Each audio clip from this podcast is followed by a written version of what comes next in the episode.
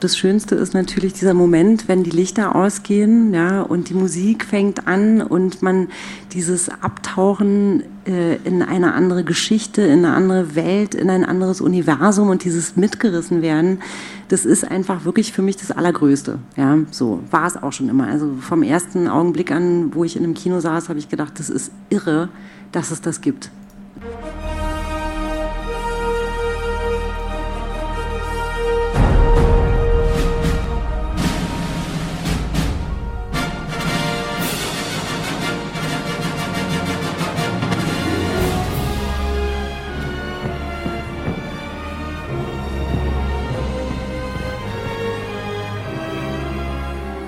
Cinemotions, der Kinopodcast mit Stefan und Jens.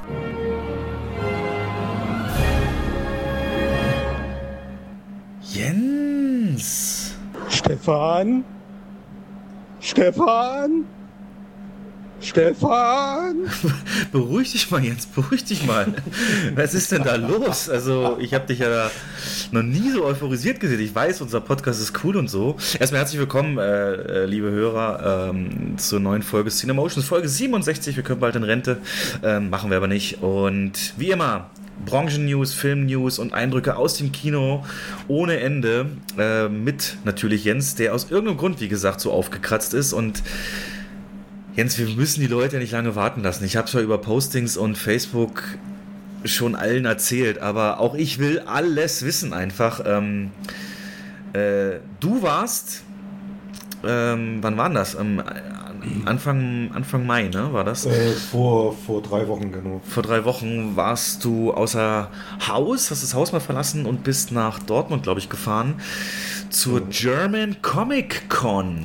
Und es ist ja nicht oft, dass du so emotional wirst und auch mal eine SMS außer der Reihe schickst, aber hier ist es halt passiert und ähm, erzähl uns mal bitte alles.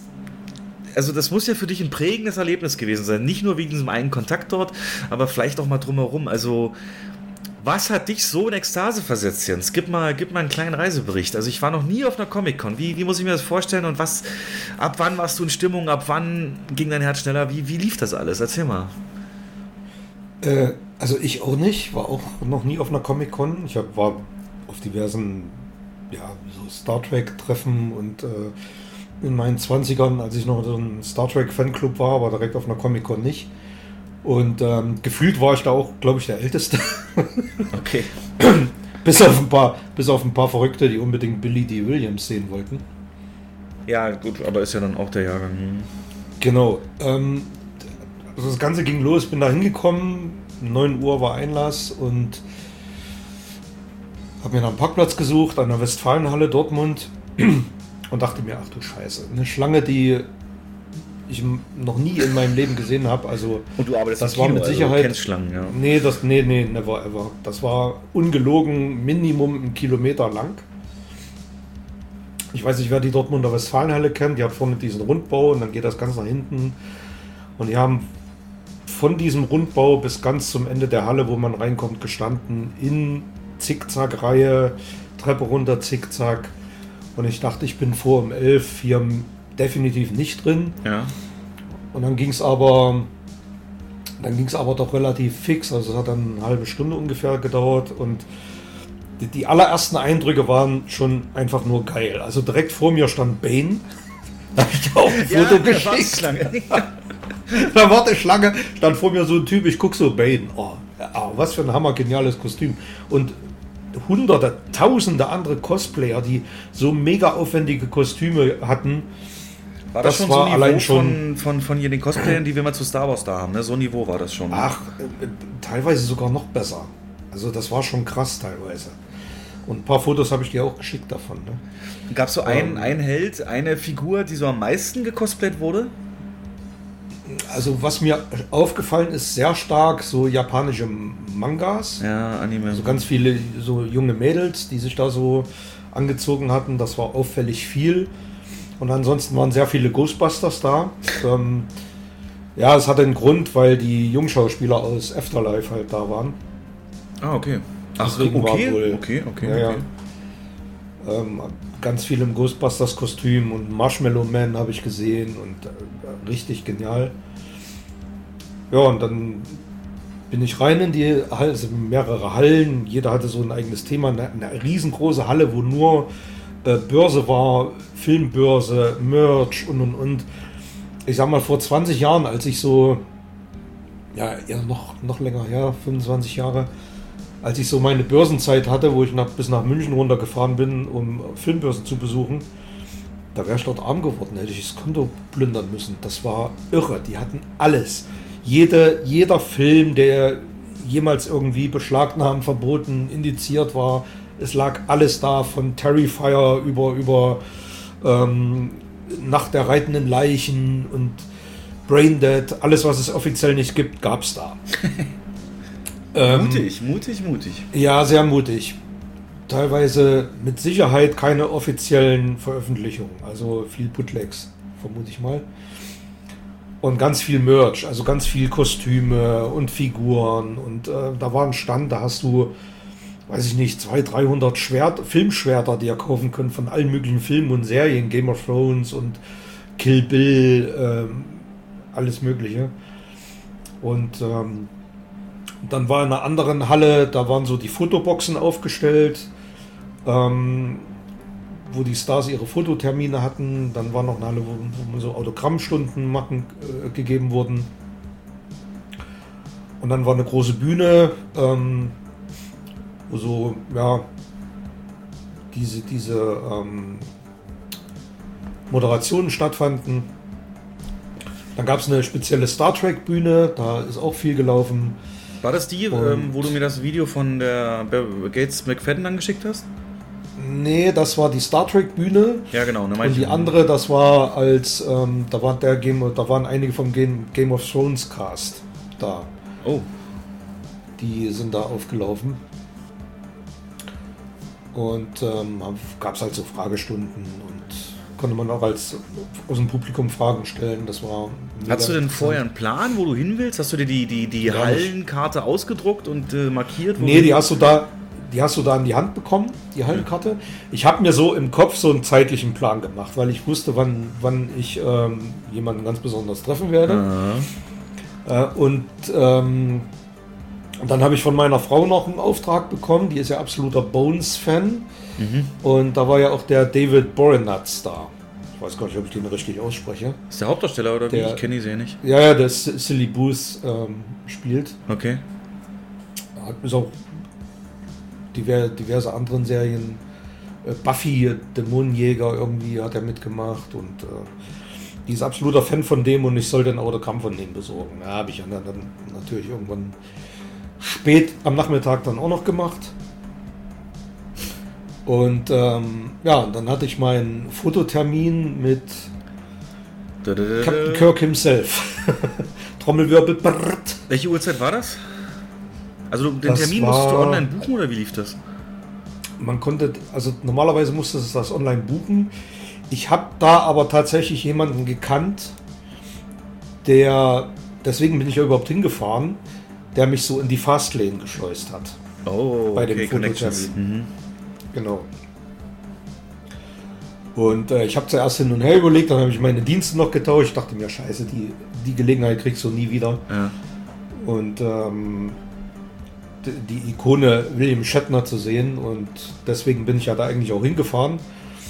Und das war dann auch die Reaktion, die du gerade eingespielt hast, nachdem ich das Foto bekommen habe. Ach, ich dachte, das wäre vorher, als du aufgeregt warst und kurz vor ihm dran, so einer noch vor dir und dann da dachte ich, das ist nee, ich glaube, okay, okay. ich weiß es jetzt gar nicht mehr so genau. Ich war so aufgeregt. Ja, das merkt man ja. So also, mega Eindrücke.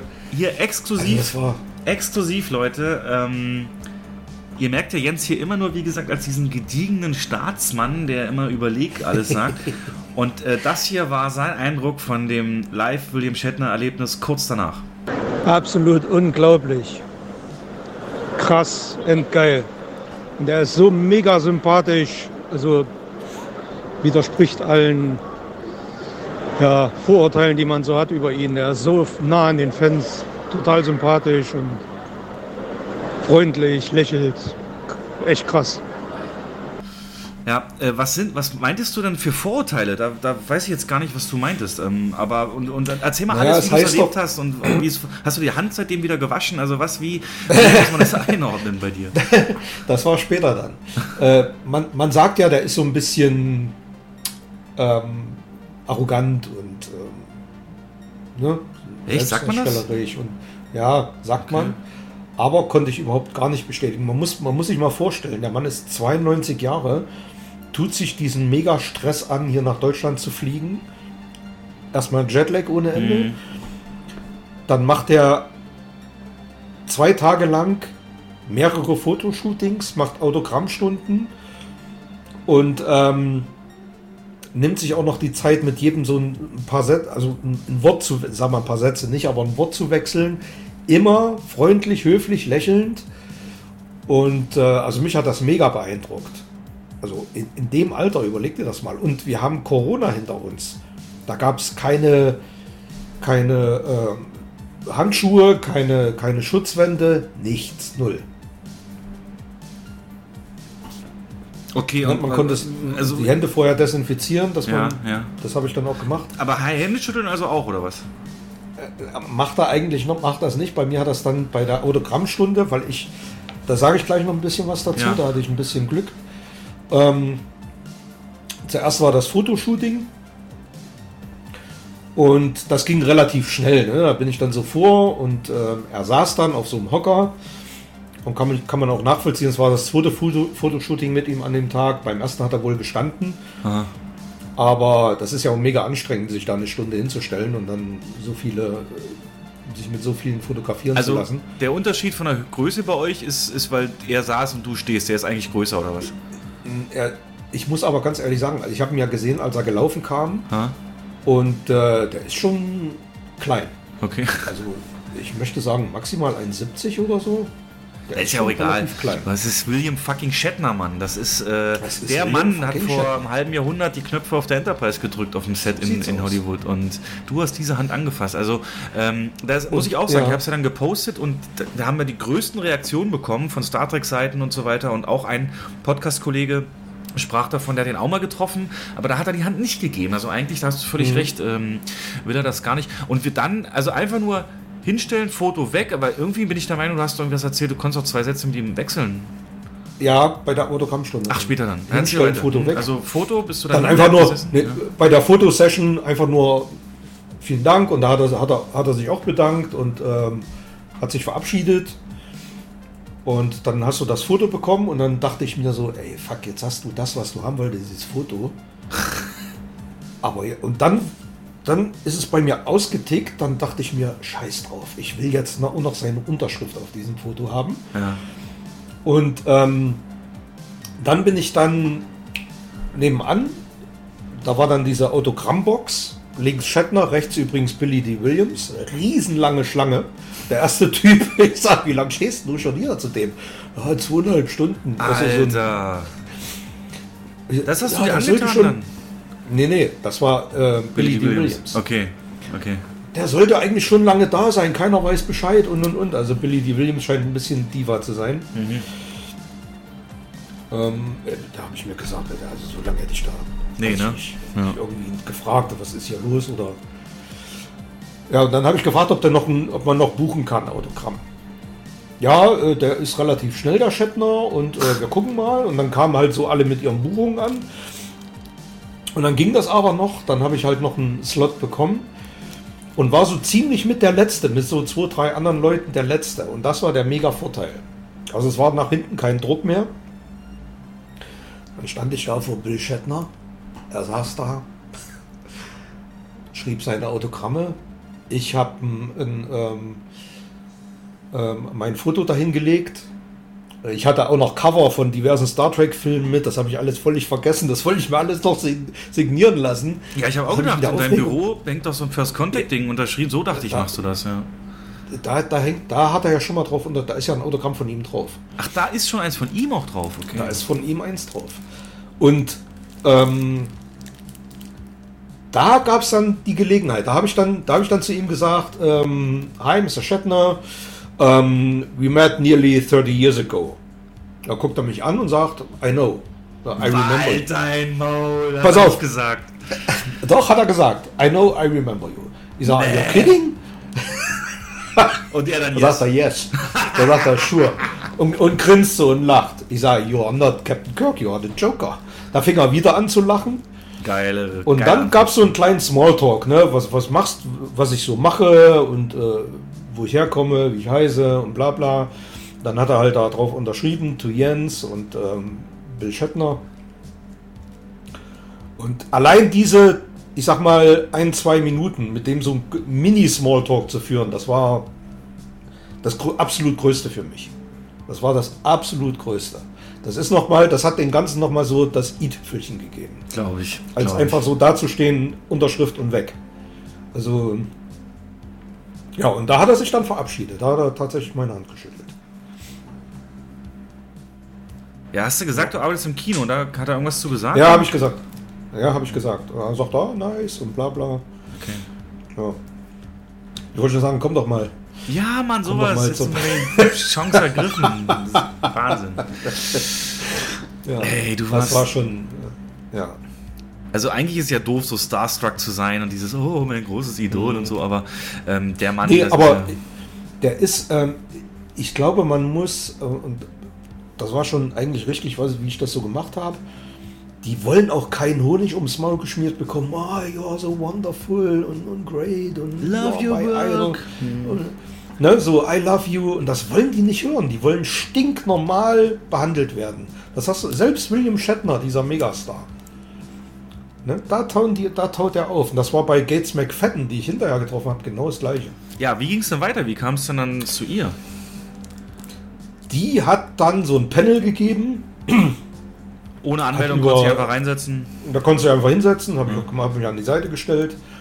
Ähm, und ähm, da hat sie so von den Dreharbeiten von Star Trek Picard erzählt, ganz viel und von, von ihrer Zusammenarbeit mit Terry Metalis und mit, mit Patrick Stewart und ähm, und so weiter und so fort. Und das, das war mega interessant. Und dann sagt einer so aus dem Publikum, war noch, hat sie so Fragen beantwortet und dann One more, more question, one last question und dann sagt einer, ähm, ja, Gates, du hast ja in ähm, TNG oftmals so Step-Einlagen gemacht und getanzt. Kannst du das noch?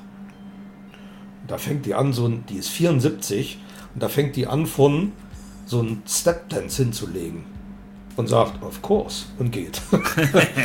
Total geil. Ja. Die springt da von ungefähr einer, ja, ungefähr einen Meter hoch war die Bühne, da springt die runter. Mit 74. Ich hätte darunter klettern müssen mit einer Leiter oder so. Ach so, dann hast du Satz, zu wo- spät angefangen zu filmen. weil Ich habe nur gesehen, wie sie auf dem Video, wie sie Da habe ich. Ja, ja, ich habe dann immer zwischendurch mal so Fotos gemacht und kurz gefilmt. Ach so. Ja. Für alle, die es interessiert, auf unserem Instagram und Facebook habe ich dieses Video hochgeladen. Ähm, das war eine coole Einlage, of course, ja, ja. hm, Das war, Ja, ja. Genau, und daraufhin, ähm, dann ist die wieder, jeder hatte so eine Box, jeder Star hatte so eine, die hatte keine große, also ne, die war so in der ähm, B-Promi, C-Promi-Liga. und äh, ja, das war auch ein Vorteil, weil da war nicht so viel Andrang und da bin ich dann vor und habe mir auch ein Autogramm von ihr geben lassen und da habe ich wirklich lange mit ihr geredet. Okay. Ähm, also paar Auch Minuten äh, eingestiegen wie, wie, bei, wie, bei, wie bei Shatner hier so, Met 30 Years Ja, da war, nee, das, nee, nee, ganz so, das war ausführlicher. Da war noch so ein, so ein Typ neben mir, der war auch Star Trek-Fan, der hatte auch ein T-Shirt an und Ah. wir haben uns so ein bisschen abgewechselt. Äh, Ne? Wir haben über Picard geredet und was so ihre nächsten Projekte sind und ob es weitergeht mit der Serie. Und da sagt sie halt, sie haben eine Petition unterschrieben, alle Stars, dass sie, ähm, also sie haben ihre Bereitschaft erklärt, dass sie in einer Fortsetzung in der Season 4 wieder mit dabei sein möchten. Alle. Bis auf Patrick Stewart. Sagt sie, Patrick hat keine Böcke mehr. Der möchte lieber einen Kinofilm machen. Ich sage, oh, okay. Und da habe ich so gesagt, naja, die dritte Staffel hat sich für mich persönlich angefühlt wie ein Kinofilm, wie ein zehn Stunden langer Kinofilm. Sagt sie, ah, super. Und sagte halt, das Schöne an der dritten Staffel war, dass, dass der Showrunner Terry Matalas äh, alle wie Familie behandelt hat. Und äh, das war wie eine große Familienzusammenführung. Und da habe ich dann auch gesagt, man hat das in, genau das hat man in jeder Minute äh, auf dem Bildschirm gesehen. Dass, dass da Riesenspaß beim Dreh war und alle das ernst genommen haben. Jeder, jeder seine, ja, jeder Charakter dieselbe Wertigkeit hatte. Und da hat die sich mega bedankt. Oh, das ist super nett von dir und bla bla. Und ähm, ja, das war, dann meinte sie noch, sie macht jetzt viel Synchron. Synchronisiert wohl auch Lower Decks. Habe ich nie gesehen, keine Ahnung. Ist auf Comedy Central, glaube ich. Äh, Paramount Plus auch. Ähm, ja. Und ähm, ist großer Fan von, von Discovery, meinte sie. Das habe ich aber nicht abgenommen. Das glaube ich nicht so. Und dann sagt sie noch, ja, sie hat auch nicht jede Folge gesehen von Discovery, aber sie findet die Serie halt gut. Äh, da dachte ich mir so, naja, frag's Guck jetzt mal weiter. weiter, weil, weil Discovery muss man ja schon komplett sehen, sonst wenn du da mal ein, zwei Folgen auslässt, weißt du ja gar nicht mehr, worum es geht. Ähm, ja, das war wirklich ein, und, und höflich, nett, freundlich und ähm, die sah genauso aus wie in der Serie, die hat dieselbe Frisur, selben Haare und sah von der Nähe aus auch gar nicht so, weißt du, dieses, dieses erste Gefühl, die hat ganz schön viel an sich machen lassen Ja, ja. in der ersten Episode. Den Eindruck hatte ich so gar nicht, als ich direkt vor ihr stand. Also klar hat die ein bisschen was machen lassen. Ähm, aber die ist mega fit, ne? Die hat eine Figur und, und ähm, die läuft und rennt da rum. Das ist unglaublich. Und dann hat sie noch erzählt, sie ist sehr oft in Deutschland gewesen in den letzten Jahren, weil ihr Sohn wohl in Hamburg Musik studiert oder Musik studiert hat. Ähm, und die hat wohl auch irgendwo hier Tanzunterricht gegeben. Oh. Keine Ahnung. Ja. Also die ist, äh, fühlt sich sehr verbunden mit Deutschland, hat sie uns dann noch gesagt. Das habe ich auch geglaubt. Also das war ernst gemeint. Ja, das waren so die zwei großen Star Trek Stars. Dann ähm, Billy D. Williams habe ich leider nicht gesehen. Ich hätte ihn zumindest gern mal gesehen. Der war aber unauffindbar. Keine Ahnung, wo die den da durch welche Hintereingänge, Ausgänge, die den da immer reingeschleust haben. Und Also der Typ, der schon zweieinhalb. Stunden warten musste, der stand da nicht mehr am Abend, okay. Das heißt, die standen nee, nicht ich glaub, nee. Also irgendwann haben die mit Sicherheit ihre Autogramme bekommen oder ihre Fotos. Und ähm, ja, dann waren, also es waren mega viele Stars da. Dann war Brandon Ruth da, der ähm, in Superman Returns den Superman gespielt hat. Absolut netter Typ, aber da habe ich mich nicht mit hingestellt. Und da waren so richtige Superman-Nerds, Superman-Fans mit T-Shirts und Kostümen, die der eine ist absolut ausgeflippt, als er sein Selfie mit dem bekommen hat. Das war schon cool. Und ähm, Julie Benz war da, die kennen einige vielleicht aus Dexter, die die Frau von Dexter gespielt hat oder aus John Rambo. Ähm, dann waren noch einige aus der Serie der 100 da, kenne ich nicht, nie gesehen. Dann wie gesagt die Ghostbusters Jungschauspieler, Game of Thrones, Harry Potter war ein paar da. Und ähm, ja, also das war ein wahnsinniges Erlebnis und ich war am Ende äh, wirklich extrem kaputt. Mir tat alles weh, mir taten die Füße weh, ich konnte kaum noch laufen. Das war, als ich dann das Autogramm von, von äh, dem Bones-Typ geholt habe. Ähm, es war echt eine Qual für mich, da anzustehen, habe mich immer nach vorne gebeugt und äh, da standen hinter mir welche, ah, uns geht's genauso. Wenn du wirklich den ganzen Tag so acht Stunden, zehn Stunden nur auf den Füßen bist, das war heavy. Aber wenn, wenn, wenn William Shatner Jüngste, also vorbeigekommen wäre und gesagt hätte, Jens, Haltung, dann hättest du es noch hingekriegt. Ne? Ja, ja, ich bewundere den wirklich, also was der so in dem Alter. Der, war- der war ja im Weltraum. Das ist derselbe Typ, der mit Ja, Jeff Bezos in ja. einer Kapsel saß und Wahnsinn. jetzt dir dann gesagt Ja. hat, äh, einen Scherz mit dir gemacht hat. Ähm, Ja. Und könntest du dir das, ähm, also ist das, wie würdest du das für jemand, der noch nie auf so, nie auf so ein Ding war, zusammenfassen? Ist das, also, äh, wie soll ich denn sagen, es klingt jetzt eher, es ist ein riesen Anhimmeln der Stars, die da sind, oder ist das mehr ein Fanaustausch oder ist das mehr so ein News-Outlet, wo man... Alles. Okay. Alles. Also ein Fanaustausch. Du, kannst, du bekommst genau das, was du haben willst. Willst du dich mit Fans treffen, mit Gleichgesinnten, die irgendwie, weiß ich nicht, Ghostbusters-Fans sind zum Beispiel. Ne? Da gibt es ja. mit Sicherheit Foren oder irgendwelche Facebook-Gruppen Ja, ja. oder so. Und da trifft man sich dort und hat, hat Spaß zusammen. Ähm, also da gibt es mit Sicherheit welche, die sich da jetzt nicht unbedingt, die da nicht hinfahren, um irgendwie sich Autogramme zu holen. Dann gibt es welche, die da auf die Börse gehen, äh, die sich Sachen kaufen. Da sind Leute mit Tüten rausgegangen. Da, da dachte ich mir, ach du Scheiße, ey, was habt ihr für Geld ausgegeben da? Und ähm, mit, mit Gleichgesinnten treffen. Ich glaube, das ist so das, ja, was so das Primäre da an der ganzen Sache. Also ich bin natürlich quasi nur wegen Shatner dahin gefahren und habe den Rest dann mitgenommen, klar. Aber das war schon cool und ich habe mich geärgert, dass ich da das erste Mal da war. Also wirklich, ich habe dann, als ich wieder zu Hause war, ähm, das Internet durchforstet und YouTube-Videos mir angeguckt. Von den letzten Jahren oder was? Und ja, von den letzten Jahren und da war, da war ja schon alles da. Da war selbst Chuck Norris schon da im Jahr 2019. Okay. Und also krass. Dann noch kurz Kosten, was, was sind so Preise da? Ähm, der Eintritt selber kostet, glaube ich, kam 40 Euro. Habe ich online gebucht. Dann kostet normaler, das ist total unterschiedlich, wer das ist. Da gibt es Autogramme, die kriegst du da für 30 Euro. Und dann gibt es aber auch Autogramme, da musst du irgendwie, ich glaube, für Billy D. Williams wollten sie 180 oder 200 Euro haben. Quatsch. Autogramm. Okay. Ja. Und für Shatner? Für Shatner waren es, warte mal, jetzt muss ich lügen, auf alle Fälle über 100. Ja, wie gesagt, das Foto, da hatte ich ja das Glück, dass ich da so quasi Ja. eingeflutscht bin.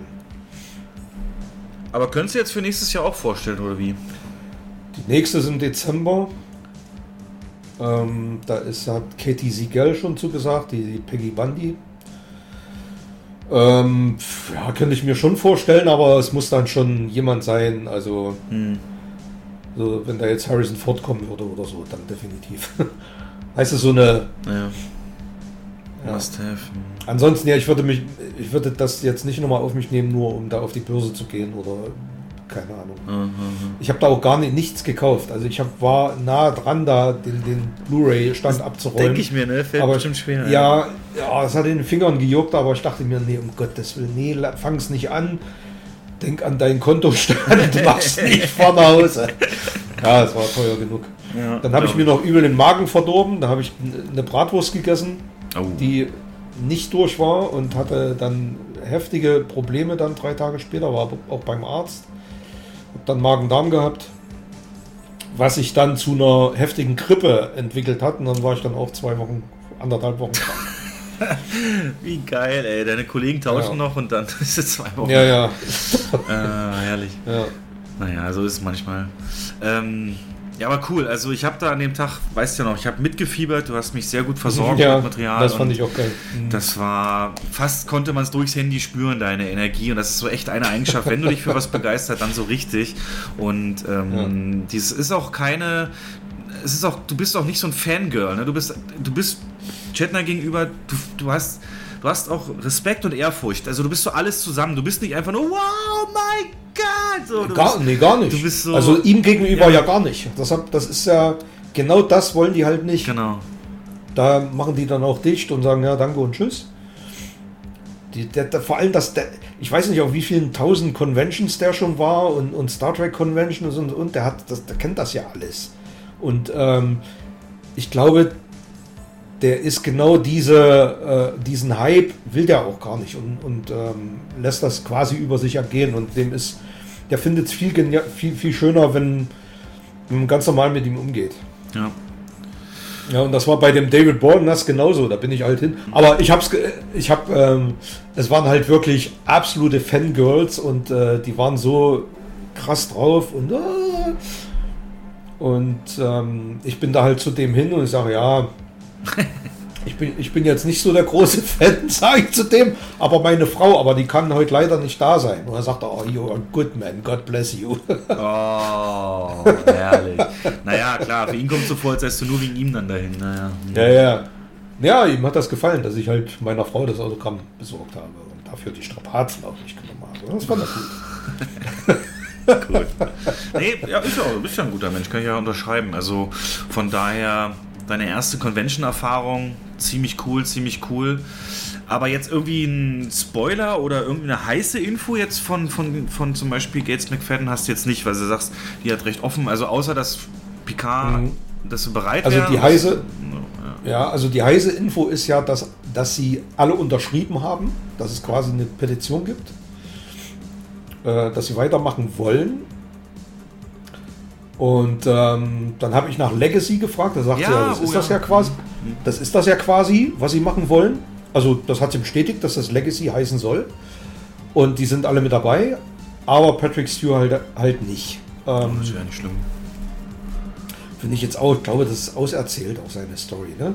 Ich, wenn, die, wenn die sich jetzt auf seinen Sohn konzentrieren und, und so ein paar Gastauftritte von den alten Stars haben, ich meine, So ist es angelegt von Jonathan. Frakes, genau.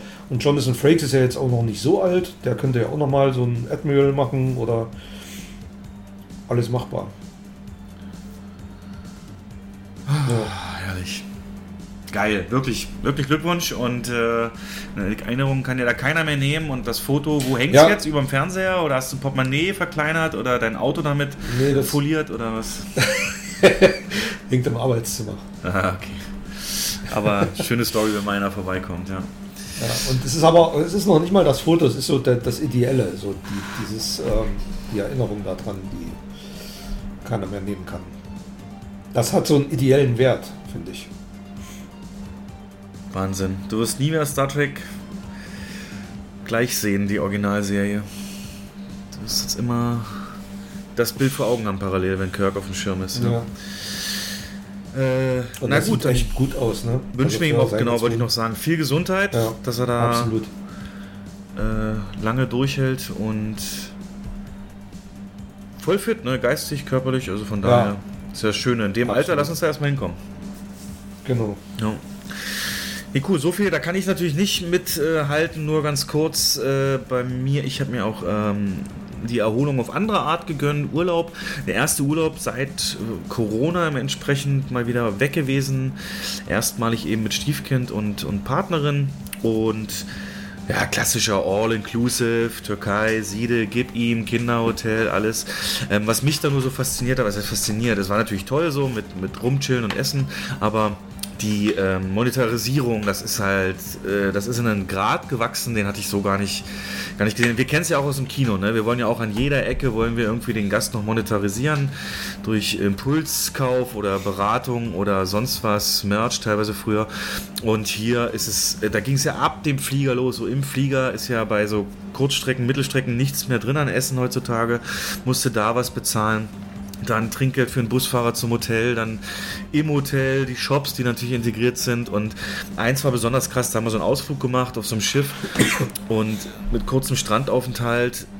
Und sowohl auf dem Schiff, da lief dann da ein Fotograf rum, hat erstmal von jedem Foto gemacht und hinterher natürlich rumgegangen mit diesen Fotos auf Tellern, auf Tassen oder einfach nur ausgedruckt. Äh, wollte er kaufen, wollte er kaufen, wollte er kaufen. Und äh, selbst am Strand, als man da Zeit hatte, sich kurz an den Strand zu legen, an so einer, wo so ein Fluss ins Mittelmeer mündet, da auf so einer Seezunge, äh, Landzunge und äh, da liegt man dann am Strand, die liegen natürlich 5 Euro mindestens, also muss den auf die heißen Sand nicht setzen und dann kommen echt Typen vorbei, die der Parfüm, das gefälschte Parfüm da, was die immer verkaufen, andrehen wollen. Also, ich meine, es muss einen Grund geben, warum der da rumläuft, aber es muss auch entsprechend Menschen geben, die dieses Parfüm kaufen. Also ich verstehe es nicht, was das für eine Zielgruppe ist. Du gehst auf so einen Trip und kaufst dir doch dann kein gefälschtes Parfüm, wo du am Strand rumhängst, na egal. Ähm, wie gesagt, war sehr erholsam und ich habe es wirklich extrem genossen. Tolle, das einzige bezahlbare, muss man ja fairerweise sagen, Türkei. Ähm, denselben Urlaub in Spanien oder Griechenland kannst du mal locker 700, 800 Euro drauflegen. Von daher hatten wir uns dafür entschieden, aber alles problemlos. Erster Flug hier vom Heimatort Flughafen. Wir haben ja so einen Provinzflughafen, das war ganz praktisch. Denn ich habe auf dem Rückweg meinen Schlüssel im Tresor verlassen, vergessen, meinen Autoschlüssel. Und wenn das in Frankfurt oder so passiert würde, da hätten wir erstmal Zug kaufen müssen bis hierher und dann, ach, das war. Aber so konnten uns die Verwandten abholen. Wirklich, Flughafen ist drei Kilometer von mir, vier Kilometer und dann, ja, äh, da wie gesagt erholt, aber war ja nicht so wirklich Erholung, denn ich habe es in der letzten Folge erzählt, Kino ist nicht mehr. Ähm, da habe ich mich dann hier im, im Haus ein bisschen gekümmert und aktuelles Projekt, ein Pool für den Jungen aufbauen, für den Stiefsohn. So ein äh, Stahlrahmenpool äh, mit erstmal Boden vorbereitet, eine Umrandung gelegt und alles ist krumm und schief und so. Und jetzt am Wochenende wird sich entscheiden, ob er steht, ob ich das korrekt gemacht habe, ob alles gerade ist. Ähm, bin ich sehr gespannt, genau. Ja, und dann ab 1.6. bin ich aber wieder unter den äh, Berufstätigen. Meine Rolle ist ganz einfach beschrieben. That's why I've accepted the big new job as Netflix's Chief Action Officer. The explosions you asked for? Bigger. Genau, der Chief Action Officer von Netflix. Nein, Quatsch. Äh, ich gehe wieder zurück in den Handel. Handel ist Wandel und genauso für mich. Das heißt, noch ein bisschen schwieriger, das alles ähm, zu koordinieren mit den Aufnahmen, aber bis jetzt haben wir es immer geschafft und wir werden es auch weiter schaffen. Und als letztes noch zwei Medientipps, Jens, außerhalb von Filmen und Serien. YouTube überschlägt sich mal wieder und zwar insbesondere der Arte- und Kulturkanal zwei fantastische Dokus, die sich so richtig schön weggucken an einem Abend ähm, oder auf dem Handy, kurz zum Einschlafen, sonst was. Ähm, und zwar einmal Indiana Jones, eine Saga erobert die Welt. Ähm, da ist natürlich für so Nerds wie uns recht wenig ganz Neues dabei. Also, dass jetzt äh, Indianer der Name vom Hund von George Lucas war und dass sich das Spielberg und äh, Lucas zusammengetan haben und dass die aber harte Auflagen hatten vom Studio, weil Spielberg seinen Film davor der 1941 so massiv überzogen hat und so weiter, dass Lukas ja eigentlich nach den schlechten Erfahrungen ähm, mit Studios gar nicht mehr das machen wollte und so weiter. Das ist mhm. ähm, da nochmal aufbereitet. War mit ähm, sein größter Flop, ne? 1941, ja. Mhm. ja, ja. Mhm. Und irgendwie 150 Tage Drehüberzug und so. Und dann mhm. haben sie gesagt, na, vielleicht ist dein Mojo schon erlöschen, erloschen, obwohl du weiße Hai und so gemacht hast. Äh, aber wir geben dir nochmal eine Chance, aber du darfst nicht Regie führen. äh, wurde erst gesagt, aber dann ist George Lucas natürlich nicht so und hat sich für seinen Freund eingesetzt. Ähm, aber sehr interessant, auch diese Parallelen halt, die, die dann eben versucht werden im modernen, äh, die James Bond-Parallele, ne, insbesondere mit dem weißen Anzug und der Rose und so weiter. All das wird nochmal richtig schön aufgearbeitet. Also da der Film jetzt auch bald released, wer da mal ein bisschen Hintergrundinfos haben will. Indiana Jones, eine Saga, erobert die Welt auf Arte und Kultur. Und das andere ist äh, Hans Zimmer, der Komponist Hollywoods. Äh, ich weiß, du magst ihn nicht und na, Kopiernudel und so weiter, aber da kommen wirklich also wirklich von seinen Anfängen und bis später in den Erfolgen wird das sehr persönlich mit Weggefährten aufbereitet, all auch seinen Zielleuten, wie Henry Jackman und so hat Teile, aber zum Beispiel eben auch Chris Nolan, der was zu ihm sagt und, und er dann natürlich auch über seine Herangehensweise an Melodien und da ich natürlich so ein Batman-Fan bin, habe ich mir das nicht nehmen lassen, zumindest einen kleinen Ausschnitt mal zum äh, ganzen Entstehungsprozess von, von der Dark Knight Musik ähm, mal hier einzuspielen. Ist super interessant. Mal sehen, wenn das hier flasht, dann äh, gefällt euch auch entsprechend der Rest. Hans ist fasziniert vom Klang selbst, jenseits der emotionalen Qualitäten der Musik. Er hat zum Beispiel die besten Samples der Welt aber er ist ständig bestrebt, sie zu verbessern. Als es um die Joker Suite ging, sagte er, ich denke, das Joker-Thema sollte aus einem einzigen Ton bestehen.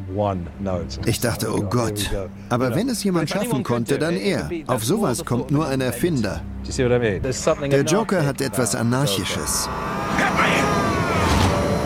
Beim nächsten Mal meinte Hans, ich gebe zu, es müssen zwei Töne sein.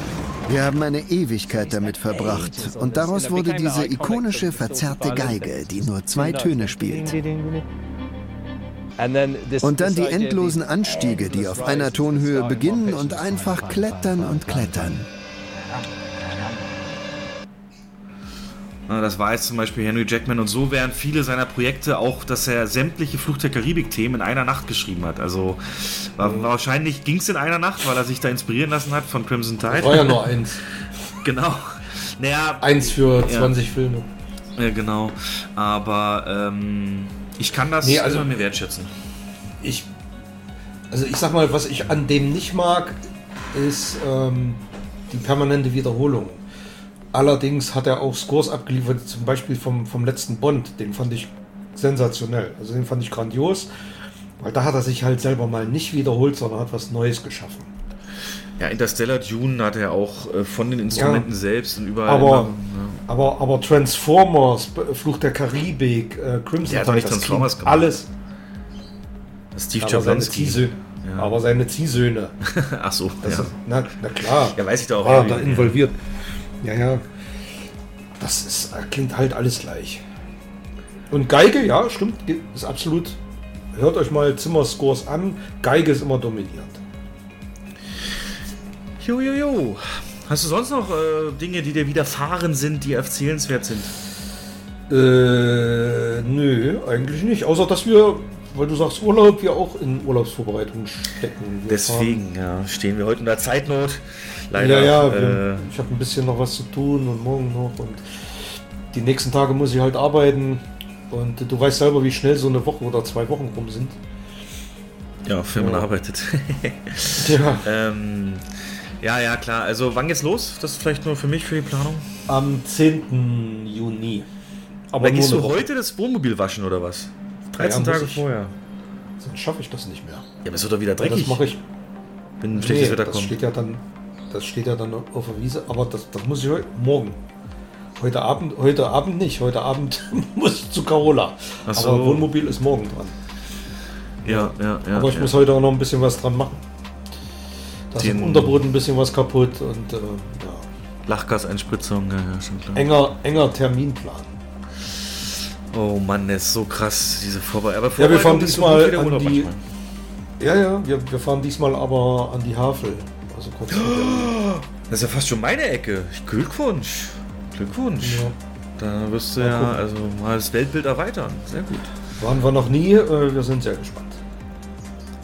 Das ist nördlich Berlin, ne? Oder bin ich da jetzt falsch? Hm, Südlich. Südlich sogar. Also bei Potsdam, ein bisschen kurz vor Potsdam ist das.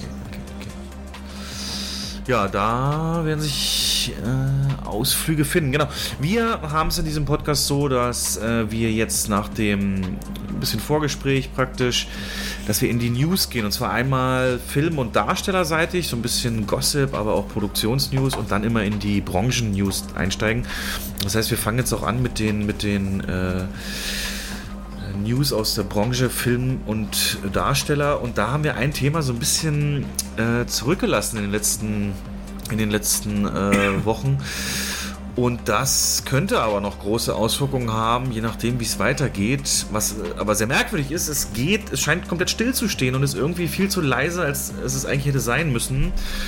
Und zwar gibt es ja rund um Till Schweiger gerade eine riesige Shitshow. Also ähm, da ist ja kurz nach dem Start von äh, Manta Manta 2 ging ja dann äh, Berichte online, die enthüllt haben, dass er, also ich habe hier eine Zusammenfassung von einem Artikel, was bisher geschah. Der populäre Filmemacher äh, soll laut Spiegel an Filmsets ausfällig geworden sein, Mitarbeiter schikaniert haben und in mindestens einem Fall auch handgreiflich geworden sein und zuweilen soll er dabei betrunken gewesen sein. Also im Prinzip äh, aber auch schon über längere Zeit. Das ist so ein bisschen der Vorwurf und dass er eben mit jedem Erfolg so an Macht gewonnen hat. Also ist es dieses klare Machtmissbrauch. Ohne mich seid ihr nichts. Ich kann euch sperren. Äh, Es geht so eine kleinere Nummer. Äh, Weinstein hat ja genauso gearbeitet. Ne? Du machst jetzt mit mir was oder ich setze dich auf die schwarze Liste in Hollywood. So ist- krass ist es hier natürlich nicht, aber er hatte natürlich Einfluss und ähm, das sind natürlich Veröffentlichungen, die, äh, die heftig sind. Also der Spiegel hat gesagt, er hat mit über 50 Filmschaffenden gesprochen, die also entweder aktuell oder ehemalig mit ihm zusammengearbeitet haben oder sogar Vertraute waren. Es ist die Rede von einem Klima der Angst an Schweigers Filmsets. Und äh, da gab es ja in den ersten Reaktionen, zum Beispiel durch die Konstantin, die ja jetzt Manta Manta 2 äh, mitfinanziert hat, was für mich komplett, also warum, also so eine riesen, naja, ähm, haben als erstes gesagt, die Vorwürfe gegen Schweiger sind überwiegend unvollständig, verzerrend und teilweise auch im falschen Licht. Ähm, kurz darauf räumte der Vorstandsvorsitzende ein, dass es an einem Drehtag für Manta Manta 2 im Juli 2022 zu einer Auseinandersetzung und anschließend einer Tätigkeit zwischen Schweiger und einem Mitarbeiter der Konstantin Film gekommen sei. Also erst, nee, nee, die Berichte, also völlig verzerrt und danach sagt er, ja doch stimmt, also einer unserer Mitarbeiter wurde da dumm angegangen. Und dann hat sich äh, als einzige richtig große Stimme öffentlich Nora Tschirner dazu geäußert. Gab es dann so Berichte, ich mache das nicht mehr mit, obwohl sie natürlich auch klar in mehreren Schweiger-Filmen jetzt zu sehen ist und auch davon profitiert hat. Nur hat das keine Welle nach sich gezogen von anderen, vielleicht bekannteren Menschen aus der Medienbranche, äh, Produktionsbranche. Das heißt, sie steht da Mhm. bis jetzt so ein bisschen allein auf weiter Flur. Oder hast du irgendwas gelesen, dass da noch jemand aus der Deckung Nee. kam? Aber ich fand auch das, was Tschirner gesagt hat, so, so, so irgendwie kryptisch. Also Ja, Sie hat, ne? was hat es also, nochmal genau gesagt? Sie sagte, ähm, ich habe eigentlich ja schon versucht, Konstantin darauf hinzuweisen, aber das war so eine ja. SMS, die sie dann da veröffentlicht hat, die so sehr dann allgemein so, war. Ja. Also nichts Konkretes und da frage ich mich, wenn jemand so miese Erfahrungen gemacht hat, warum, warum drehe ich permanent wieder mit demselben? Warum? Das ist ja genau das, was bei allen anderen, ich sag mal, Anführungsstrichen Skandalen, die hochkochen, auch passiert. Da kommen ganz viele Leute aus den Löchern gekrochen und sagen, ja, äh, hat er bei mir auch gemacht, ist bei mir auch. Ja, ja, Warum haben denn die sich nicht vorher schon mal gemeldet? Warum nicht? Verstehe ich nicht. Ja, eben aus der Angst, dass, er, ist, oder? dass ihnen nicht geglaubt wird und er dann äh, sie, sie aus der Branche kickt. Ja. So war es ja bei Weinstein ja, auch. Aber also ich weiß nicht so recht, was ich davon halten soll. Ich bin auch der Meinung, ich habe ich hab da auch mal in einem, in einem äh, ähm, in einer Facebook-Gruppe eine Diskussion gelesen, hat einer ganz gut gesagt, ja, das ist wie in der Küche. Da gibt es auch mal, in der Profiküche gibt es auch mal harte Ansagen und da wird auch mal geschrien und äh, mach das jetzt und du Idiot, was habe ich dir gelernt und, und dann ist das auch wieder gegessen. Ne? Das, das Ergebnis ist das Ziel. Und so ist es an einem Filmset wahrscheinlich auch, dass da auch mal ein bisschen, dass es da auch mal ein bisschen heißer hergeht und nicht immer Friede, Freude, Eierkuchen und Tutti und Honig ums Maul schmieren. Also das, ähm, ich ja, weiß nicht, ob ich das schnell bleibt, ist es ja auch okay. Ja, genau. Wo natürlich eine Grenze überschritten ist, finde ich, wenn es handgreiflich wird, wenn es, ähm, wenn der jemanden geschlagen hat oder jemanden belästigt hat, aber das ist ja nie, da ist nie irgendwas Konkretes gesagt worden dazu. Und hast du auch gelesen, ne? Dann hieß es noch, ja, bei folgenden Filmen soll es zu Problemen gekommen sein. Bei Kurt, oder wie hieß der Film? Ja, wie. Dieser Mega-Flop voriges Jahr oder vor zwei Jahren. Lieber Kurt. Ähm, Manta Manta 2 und ähm, Honig im Kopf. Und warum, guck mal, die, die Hallerforden, der hat ja nun. Also dem kann ja nun gar nichts mehr passieren. Warum hat er, er denn nicht mal irgendwas gesagt? Also ich weiß nicht so genau, was ich davon halten soll. Du hast natürlich immer auch eine Beweislast, ne? Und äh, ja. ich habe jetzt heute, deswegen habe ich das Thema auch nochmal aufgemacht, kam ein Artikel raus bei übermedien.de, ähm, dass eigentlich dieser Artikel schon Mitte März in der Süddeutschen Zeitung hätte veröffentlicht werden sollen, also vor dem Filmstart mhm. von Manta Manta. Das heißt, da hätte es natürlich dann viel größere Diskussionen noch gegeben. Ja. Und ähm, dass es jetzt nicht passiert ist und auch nicht in der SZ, sondern im Spiegel, die haben die Recherchen dann übertragen lag daran, dass natürlich Till Schweiger und Konstantin schon über die Recherchen informiert waren und die natürlich ihren Anwalt losgeschickt haben. Und der hat gesagt, ihr könnt es nicht so bringen, wenn da was steht mit Alkoholsucht oder Alkohol. Äh, ihr könnt das nicht belegen, wir verklagen euch in Grund und Boden. Ne? Und mhm. ähm, die Spiegel hat dann zum Beispiel gesagt, die haben es nur gemacht, weil ihr Anwalt gesagt hat, äh, ja, ähm, Alkoholsucht ist eine Krankheit, die kann man auch nicht einfach so öffentlich machen. Es sei denn, oder wir sehen es halt so, er gefährdet dadurch ja andere. Und damit ist es wieder im, mhm. im äh, berichtenswerten. Dann gibt es Komplikationen, dass der Anwalt von, von Konstantin, auch der Anwalt von der Süddeutschen Zeitung ist, Interessenskonflikt, der nicht gemeldet wurde. Ähm, ja, ja, ständig rechtliche Also, dass er, ein, dass er ein Alkoholproblem hat, das glaube ich schon. Weil ähm, der ist ja nachweislich auch bei einigen Fernsehauftritten ein bisschen angeheitert, betrunken gewesen. Und das kann ich mir schon vorstellen, dass er öfter mal angetrunken zum Set kommt. Und ich glaube, das meint auch Nora, Nora Tschirner so ein bisschen. Ja, aber generell, die Claudia Roth hat ungefähr zum Zeitpunkt der Veröffentlichung da oder vorher äh, einen Verhaltenskodex für deutsche Filmproduktionen auf den Weg gebracht. Und mhm. äh, dann kommt so ein Ding und irgendwie ist, es äußert sich jetzt niemand, dass sich irgendwas ändert. Konstantin nimmt den in Schutz oder hat noch nie jetzt gesagt, ja, okay, ja. missgebaut.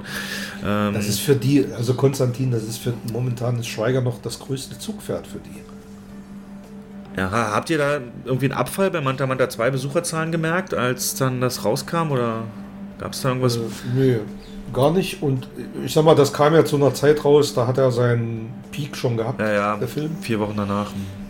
Genau, aber er ist ja trotzdem noch ähm, auch mehrere Wochen später noch sehr gut gelaufen. Also das ist, äh, das hat immer noch gute Zahlen gemacht.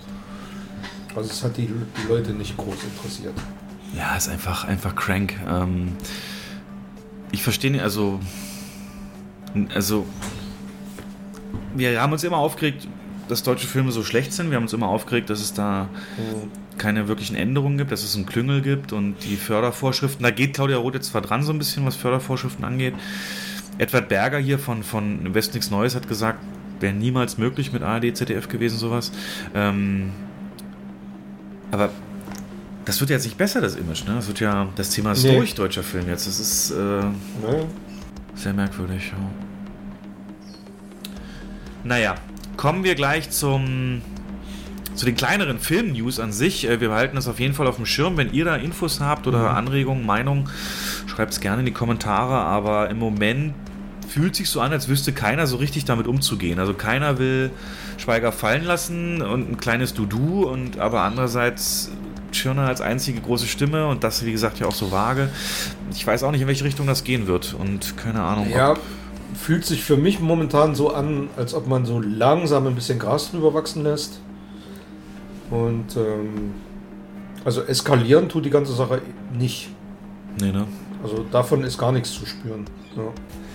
Genau, und die erste News vom Film sind so halbwegs schon äh, auch Einspiel und vielleicht Jens ein bisschen Kinoeindrücke. Und zwar, wir haben ja mittlerweile den zehnten Teil Fast and Furious draußen. Und das ist für mich, jetzt wo ich es auch von außen beobachte, natürlich ein Faszinosum. Ähm, also zunächst mal beim Start von Fast and Furious hat Vin Diesel gesagt, ah übrigens, das ist nicht nur ein Zwei-Teile-Finale, das wird ein Drei-Teile-Finale. Und ich denke so, oh, also selbst ich habe gedacht, mein Gott, muss, muss das dann sein? Und äh, der Trailer jetzt von dem Teil, der war für mich der unansprechendste aller Zeiten. Ähm, ich habe auch kein Interesse, den zu gucken im Kino. Ähm, trotzdem hat er, hat er gut performt, ist äh, eingestiegen ähm, am, am, Wochenende jetzt mit fast 500.000, äh, was nur, so wie es, wenn ich es richtig gelesen habe, 6 oder 4 Prozent unter dem von Fast and Furious 9 sind. Also so richtig ähm, nachlassen ist da nicht zu merken. Aber du meintest im Vorgespräch schon, es wirkte gar nicht so viel. Ne? War die Premiere ausverkauft oder wie war so der Verlauf da? Nö. Also ausverkauft war die nicht und ähm, es gab halt auch in den Medien, bei Filmstarts zum Beispiel nach dem Start, gab es einen Artikel, ist, der, äh, ist die Fortsetzung in Gefahr nach den enttäuschenden Startzahlen und also da, so ganz euphorisch ist man da nicht gewesen. Also man hat mit wahrscheinlich mit mehr gerechnet und also es war klar, dass es Teil 7 war, das glaube ich, ne, mit, mit Dwayne Johnson, der, äh, der kann, kann, der hat ja alles abgeräumt, ne? Aber, oder 6, keine Ahnung. Klar, irgendeiner hat doch so, ist doch so wahnsinnig. Ja, nach dem Tod von Paul Walker, der. Sieben, glaube ich, oder? Ja, acht. das kann sein, ja. Genau. Ähm, aber vielleicht ist auch so ein, äh, also zumindest beim Gelegenheitsgucker so eine kleine Fast and Furious Müdigkeit eingetreten. Also ich habe überhaupt keinen Antrieb, den Film zu gucken. Ähm, ich habe auch wirklich schlechte Kritiken gehört. Ja. Ähm, Verbrechen an der Menschheit, soll, hat er gesagt. Ja, also das hat halt nichts mehr mit dem zu tun, mit dem die Reihe da angefangen hat. Das ist fast schon Science Fiction. Und ja, es ja, gab ja auch einen Regiewechsel. Oh, ganz am Anfang, ja, ja, ganz schlechtes Zeichen. Ja, ja. Mhm. Und ähm, ja, was du gerade gesagt hast, das hat Vin Diesel geäußert, dass er sich vorstellen könnte, aus dem aus dem quasi zweiten Teil den nochmal zu splitten. Also aus 10.2 den nochmal zu splitten in 10.2.1 und 10.2.2. Ähm, also es hat nie ein Ende gefühlt. Jetzt wurden Spin-offs bekannt gegeben, äh, Hobbs Shaw wahrscheinlich noch ein Teil und ähm, hm. eine weiblich, äh, weibliche äh, Starbesetzung für ein Spin-off, also wahrscheinlich hier mit Michelle Rodriguez oder, oder ne, Michelle Rodriguez, genau. Oder sogar. Ja. Ähm, Aber die werden ja auch alle nicht jünger, ne? Vin Diesel ist jetzt auch Mitte 50 oder so. Und es wird auch zunehmend unglaubwürdiger und das ist ja auch immer wieder dasselbe. Jetzt taucht ein Bösewicht auf, der dann im nächsten Teil sich der Fa Family anschließt. Das ist ja immer das Gleiche.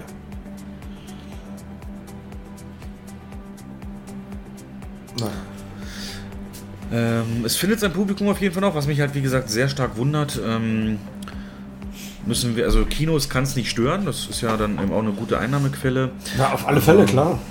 Ich weiß gar nicht, wie viele Zahlen der jetzt insgesamt hat.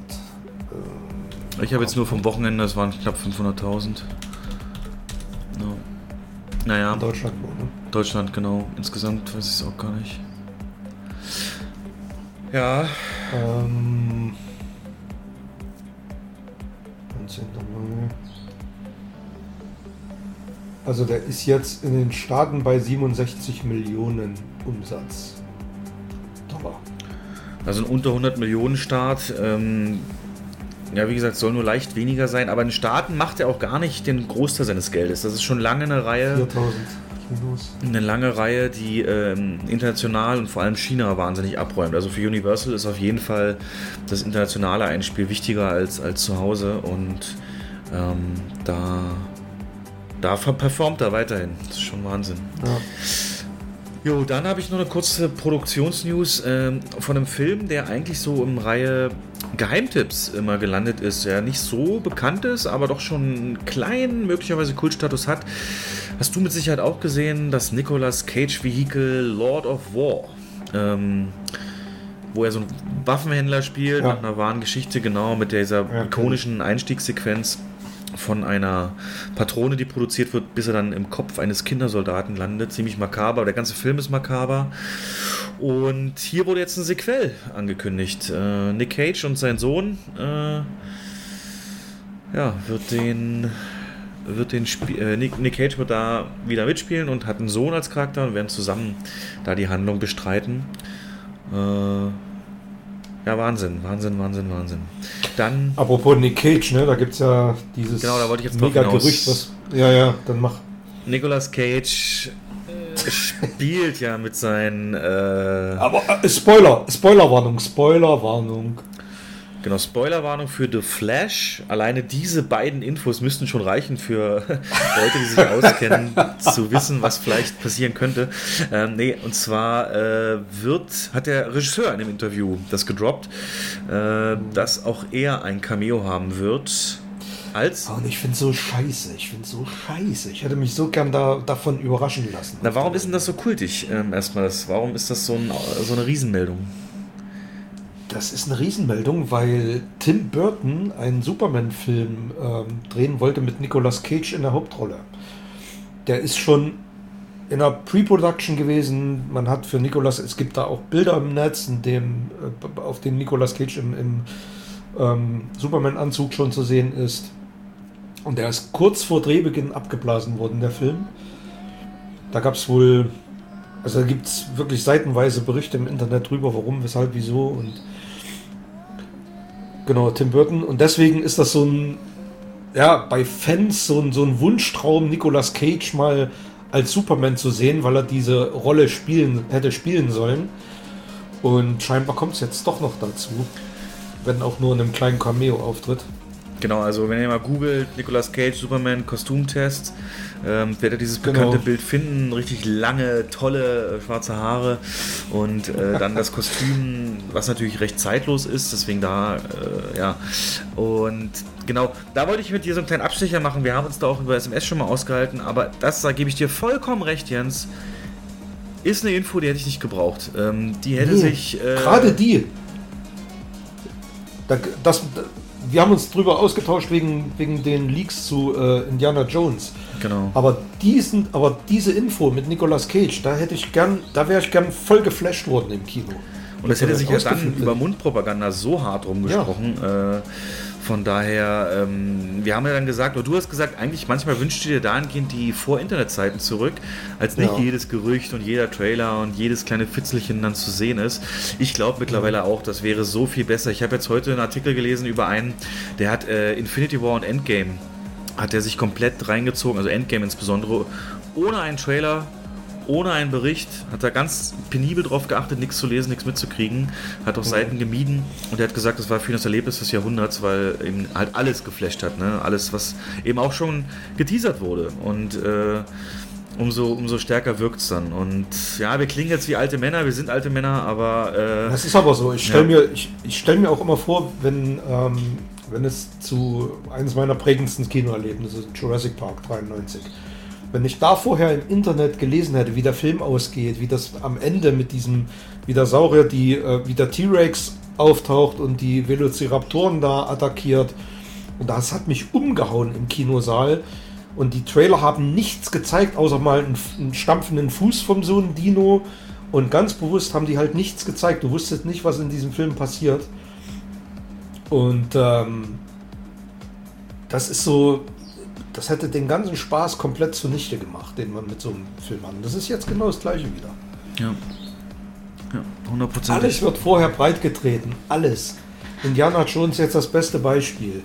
Selbst wie der Film endet, wird schon verraten und äh, äh, wo die Schwächen im Film liegen und alles wird. Jeder, jeder Typ, der einen YouTube-Kanal hat, will Klicks generieren und äh, haut irgendwelche Stories raus und Gerüchte und und und. Das nervt einfach nur. Ja, deswegen wollte ich mit dir eigentlich mal eine, eine Wette aufmachen oder eine Vereinbarung, so wie sie es ja manchmal so Leute machen, so lass das mal als einen Monat nicht Fleisch essen oder nicht rauchen oder sowas. Ähm, ob wir das irgendwie hinkriegen würden, mal vier Wochen ohne jeden Trailer auszukommen. Ähm, ja, aber wird bei mir nichts, weil ich ja im Kino. Ja, das wollte ich gerade sagen. Zwangsweise Trailer. Mhm. Ja du brauchst das, um einzuschätzen, wie erfolgreich ein Film wird. Kommen wir nachher noch. Das Hauptthema heute so ein bisschen äh, der Kinosommer und wie sich alle Filme gegenseitig auffressen und was man im Kino, wie man da am besten mit umgeht, wenn man ja nur eine begrenzte Anzahl äh, Seele entsprechend hat. Nee, aber gebe ich dir völlig recht und ähm, euch können wir es ja nur mal empfehlen, wenn euch da noch was mega interessiert, der neue Dune oder so, hört auf, ab jetzt irgendwas dazu zu gucken und dann wird das ein besserer Film. Ansonsten auch wieder Retrowelle und auch wieder Michael Keaton, hast du bestimmt auch gelesen. Ähm, Beetlejuice ja. 2 ist angekündigt. Mhm. Mit Willem Dafoe, Michael Keaton wieder und Jenna Ortega, diesen Shooting Star jetzt aus, aus Wednesday. Ähm, ich habe ja null und Connection zu Beetlejuice. Ne? So, so null. Und Tim Burton Regie. Ach ja, okay, das ist mir neu. Mhm. Ähm, hat er bei dir auch Kultfaktor oder wird er nur von der Welt so hochgehypt und wir haben nie so rangefunden? Kultfaktor wäre jetzt zu viel gesagt, aber ähm, ich mag den Film schon. Ja, ist schon. Ich mag die Tim, die Tim Burton Frühwerke sowieso. Außer Edward mit den Scherenhänden, der für viele ein Mega-Kultfilm ist. Also dem kann ich nicht so viel abgewinnen, aber Beetlejuice, ähm, das ist ja, das ist ja der Grund dafür, warum das so ein Mega-Shitstorm damals gab, Ende der 80er, dass Michael Keaton den Batman spielen sollte das äh, auch mega interessant. Und ja, auch ein Tim Burton-Film, er wollte den halt besetzen und ähm, die ganzen Batman-Fans, die die Comics da äh, lieben, gelernt haben, haben einen Aufstand geprobt, weil sie halt Michael Keaton mit Beetlejuice verbunden haben, mit so einem schlecht geschminkten, verrückten Geist. Ja. Der soll jetzt ihren Batman spielen. Ja. Aber war die richtige Entscheidung. Wie gesagt, regen sich bei mir keine Emotionen, ähm, aber sicherlich der Fankreis, den wir uns ansprechen. Was mich dann schon eher gepackt hat. Ja. Ja, aber die Frage ist, welche Zielgruppe da angesprochen werden soll. Also ich glaube, der Fankreis vom ersten Beetlejuice ist nicht so groß. Und ähm, ich glaube nicht, dass das ein mega großer Hit werden wird. Nee, der wird keine 100 Millionen Einspiel machen, aber wenn es vielleicht nicht sogar direkt für einen Streamer produziert wird. Könnte ich mir auch vorstellen. Ah, da sind ja eigentlich fast alle Studios weg von mittlerweile. Das ist ja sehr gering geworden. Hoffentlich auch für den nächsten Film. Ich sag dir nur mal die Besetzung. Al Pacino, Viggo Mortensen, John Travolta, Shia LaBeouf, Courtney Love und viele mehr. Das waren so die größten Namen. Es wird äh, ein Thema, das mich sehr interessiert, grundsätzlich auch. Ähm, ein unbekannter Regisseur, oder ich kannte ihn nicht, David Mamet, wird einen Film namens Assassination machen und der natürlich wird als JFK-Thriller beschrieben. Das heißt JFK, John F. Kennedy und mit äh, ja, dem Titel Assassination würde sich wahrscheinlich darum auch drehen. Ich habe jetzt letztens erst wieder äh, angefangen, äh, den Oliver Stone-Film dazu zu gucken, JFK. Ähm, fasziniert mich wie eh und je dieses Thema und äh, ja, mit der Besetzung bin ich, bin ich sehr gespannt, was daraus wird. Thriller, JFK, mit dem Titel, die Besetzung, sollte man im Auge behalten. Finde ich, find ich gut. Mhm. So. Was, was, hältst du von dem Oliver Stone JFK? Toll. er hat mich geflasht. Also den habe ich auch recht früh ja. gesehen. Ähm, äh, ich wo ich ewig nicht gesehen. Man sieht natürlich jetzt schon ein bisschen die, die 90er Produktionsqualität äh, so ein bisschen, aber trotzdem sehr ja. stimmungsvoll. Ähm, und äh, also mittlerweile durch YouTube und so ist es natürlich vieles auch davon schon widerlegt. Ne? Der Film macht ja die ja, große Theorie auf, mhm. dass diese ja, Kugel so nicht geben kann. Und dann wird aber erklärt, naja, aber die saßen halt unterschiedlich hoch und so. Ähm, aber was mir hängen geblieben ist, wie eh und je, ist halt die Endtexttafel. Die Dokumente zur Untersuchung äh, des Todes von JFK sind noch bis 2000 XY unter Verschluss und so. Und ich denke, okay, da muss doch irgendwas was ist denn da? Da muss doch jemand geschützt werden, wenn man das nicht, nicht, nicht öffentlich macht. Was ja. ist denn da los? Und naja, von, von jeher äh, so viel Ungereimtheiten, so viel. Mhm. Äh, ja. Frag doch mal Nicolas Cage, der weiß es doch. Ja, ja, kommt auch ein neuer Teil. Vermächtnis der Tempel. Der weiß es, der hat es ja, ja auf Fotos schon gesehen, wer den wirklich erschossen hat. Und in Armageddon war das eine Bedingung äh, von einem der Astronauten, äh, um hochzufliegen. Sie wissen nicht zufällig, wer Kennedy wirklich ermordet hat, als Bruce Willis da seine, seine Forderung wurde. Mhm. Ja, wir sind schon ein bisschen, also ein bisschen nerdig sind wir schon, ne? Ja, ja, zu Recht. Ich habe mir überlegt, ob ich dieses, ähm, diesen Podcast ganz anders anfange. So, dass er, wie gesagt, so, äh, dass ich so gesagt hätte, so Jens, also damals Stell dir mal vor, du bist da irgendwie Sicherheitsordner bei der Westfalenhalle und öffnest die Türen und siehst dann diese kilometerlange Schlange und sagst dann zu deinem Chef, oh mein Gott, Chef, ich weiß nicht, ob wir das schaffen, ich weiß nicht, ob wir, ob wir das hinkriegen. Ähm, das sind einfach so viele. Und, und dann sagt der Chef, sollen sie kommen.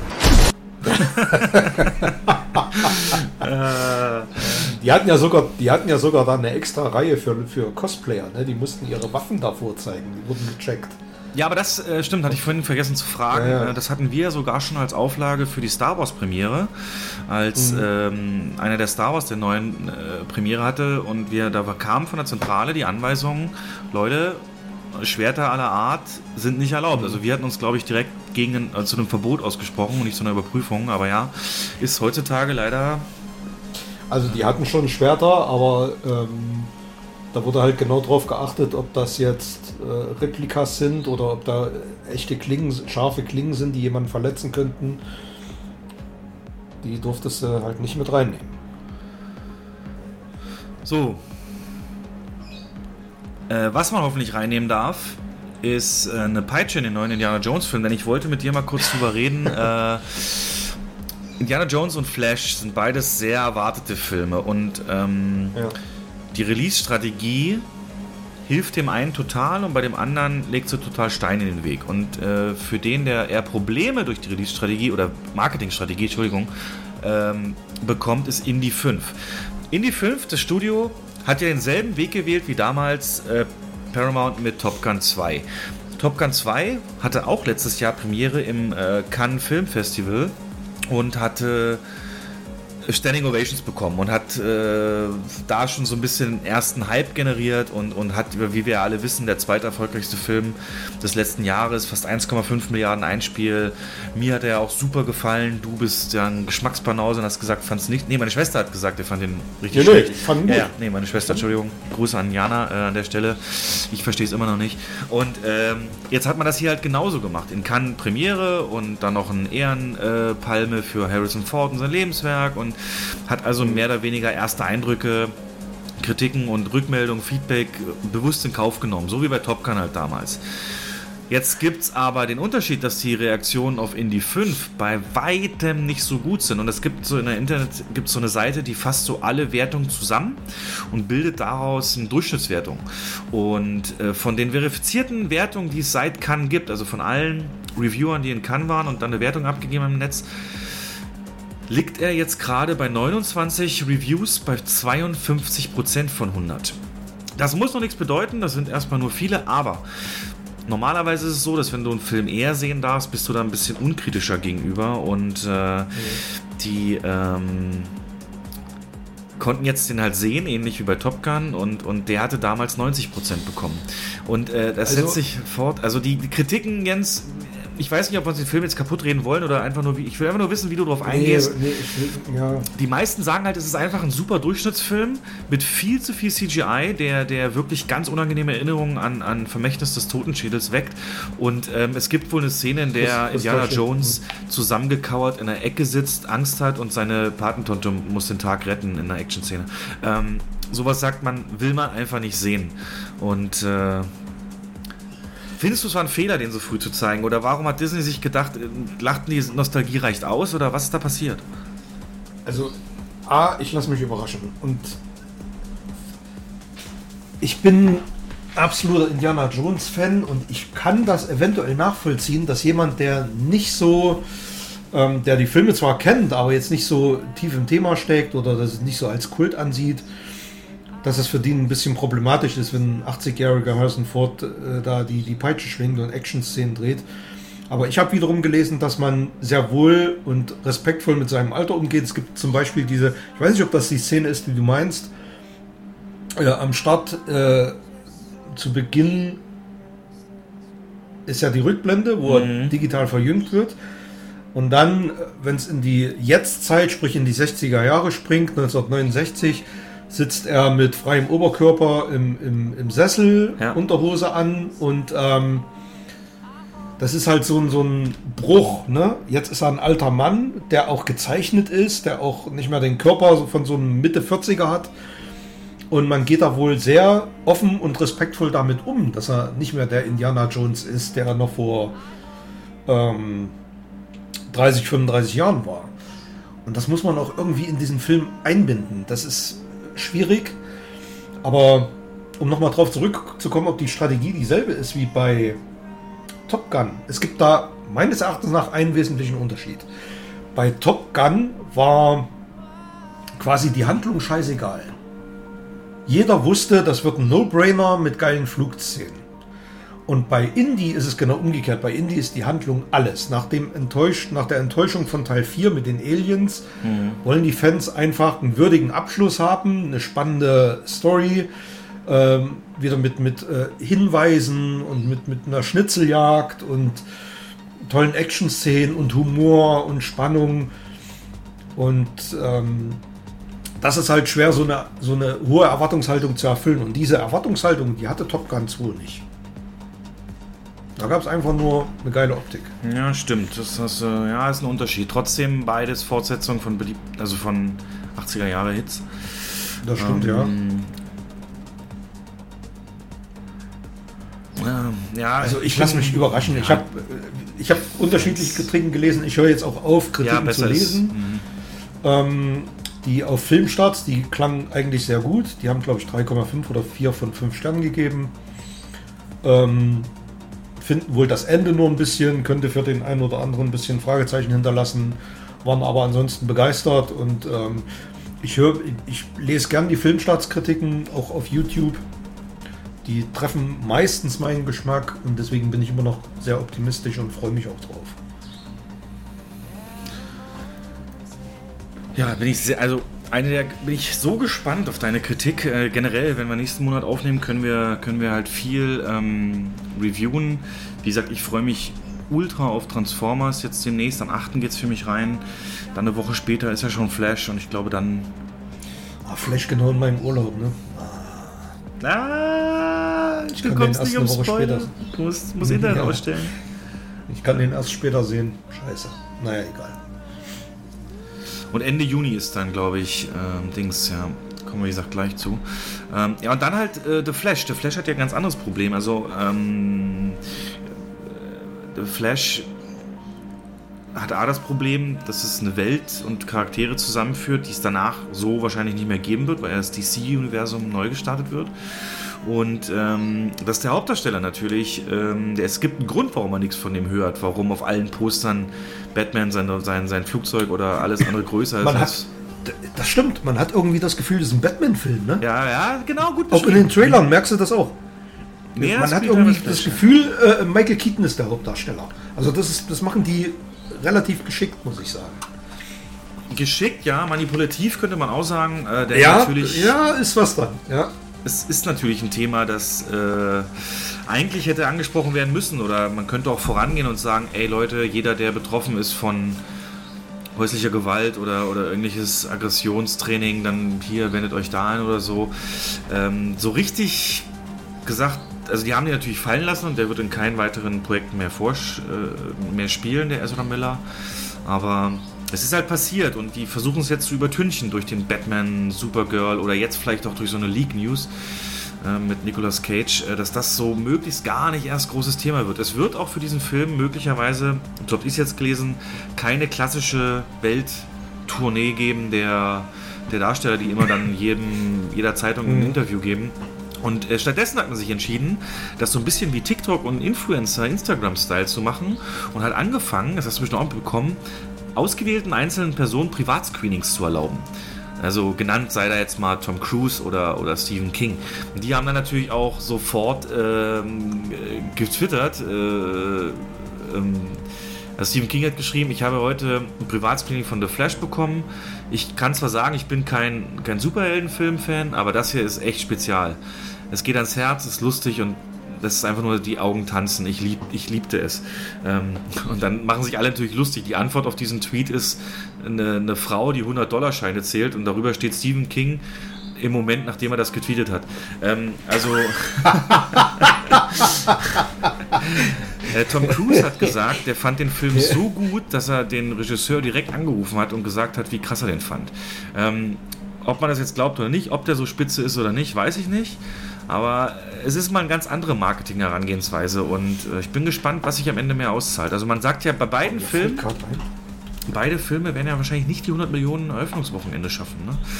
Das, äh ähm, ja, Flash ist jetzt bei uns auch im Vorverkauf und ähm, oh. Na, ich sag da mal, ich sag da mal nichts zu. Ach komm, du guckst jetzt bei deinem Standort, ich kurz, ist ja, ja keine. Das kann da jeder reingucken. Ich muss nicht reingucken, ich weiß, wie es aussieht. Aber du sagst. Es ist erst äh, seit kurzem im Vorverkauf. 2 Stunden 24 Minuten. Nee, ich wollte nämlich mal gucken, wer, wer den Score schreibt. Ah, habe ich wer schon mal gehört den Namen. Den Score? Vorpremiere The Flash. Hallo, hallo, hallo. Das ist genau neben der Transformers Vorpremiere zum Anklicken. Ja, äh, Jens guckt, wie gesagt, jetzt auf der Website von seinem Film. Oh, die Website meines alten Kinos ist jetzt rund um Transformers gebrandet. Sehr gut, so muss das sein. So. Alter. Oh mein Gott, Jens. Die Vorpremiere findet, ich kenne ja die Kinos noch. Die findet nur in 2D statt und nur im viertgrößten Kino. The Flash ist auch kein 3D-Film, der kommt nur Ach so, 2D. kommt nur 2D. Hm. Das ist ja witzig. Also bei uns läuft er, bei uns läuft er schon im größten Saal. Aber ja, ab, aber, aber, aber auch schon am, äh, am 14. direkt? Ich glaube ja. Benjamin Wolfish. Wolfish, der hat zum Beispiel Shazam auch. Äh, Shazam Mortal hat auch Kombat, der unsichtbare S Kapitel 2. Ach so, naja, ja, das ist der Haus- und Hofkomponist vom, ähm, vom Regisseur. Ach, Animo Der hat ja auch okay. S gedreht. Ja, ja, genau. Blade Runner. Hellboy. Hm, na gut. Schade. Übrigens hier auf der äh, Eventseite von meinem ehemaligen Standort, da ist äh, der dritt, also an der dritten Stelle der Events. Ne? Erst kommt hier halt so jetzt Pfingstwochenende Kinderpreis, dann kommt Ladies Preview die nächste. Und als an dritter Stelle kommt schon die Werbung für den Kulturpass. Ne? Da hatten wir auch schon mal drüber geredet. Der ist jetzt da. Mhm. Und ähm, Kulturguthaben für jeden, der 18 wird. Und hier wird direkt gesagt, wie man den, mit dem Link, wie man den im Kino einlösen kann. Cool, cool. Das habe ich mir schon geahnt. Das wird ja eine der attraktivsten Möglichkeiten. 200 Euro nur, wenn man 18 wird, Mann. Hey, krass, krass, krass. Naja, ähm. Ja, The Flash, äh, ähm, wem gibst du rein jetzt von, von aus Kinosicht da äh, mehr, mehr Battle-Chancen? Weil Flash hat natürlich im, im Gegenteil zu Indiana Jones mehrere ikonische Charaktere und ikonische Sprüche. Ihr wollt durchdrehen? Dann drehen wir durch. Ja. Michael Keaton am Durchdrehen. Schwer zu sagen. Echt schwer zu sagen. Also ich glaube schon, dass Indiana Jones besser performen wird.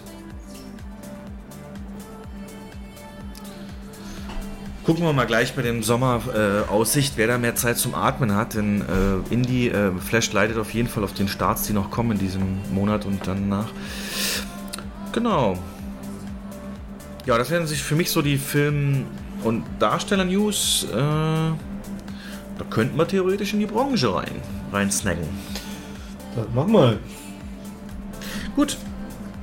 Autorenstreik. Hast du was von gehört? Also zumindest keine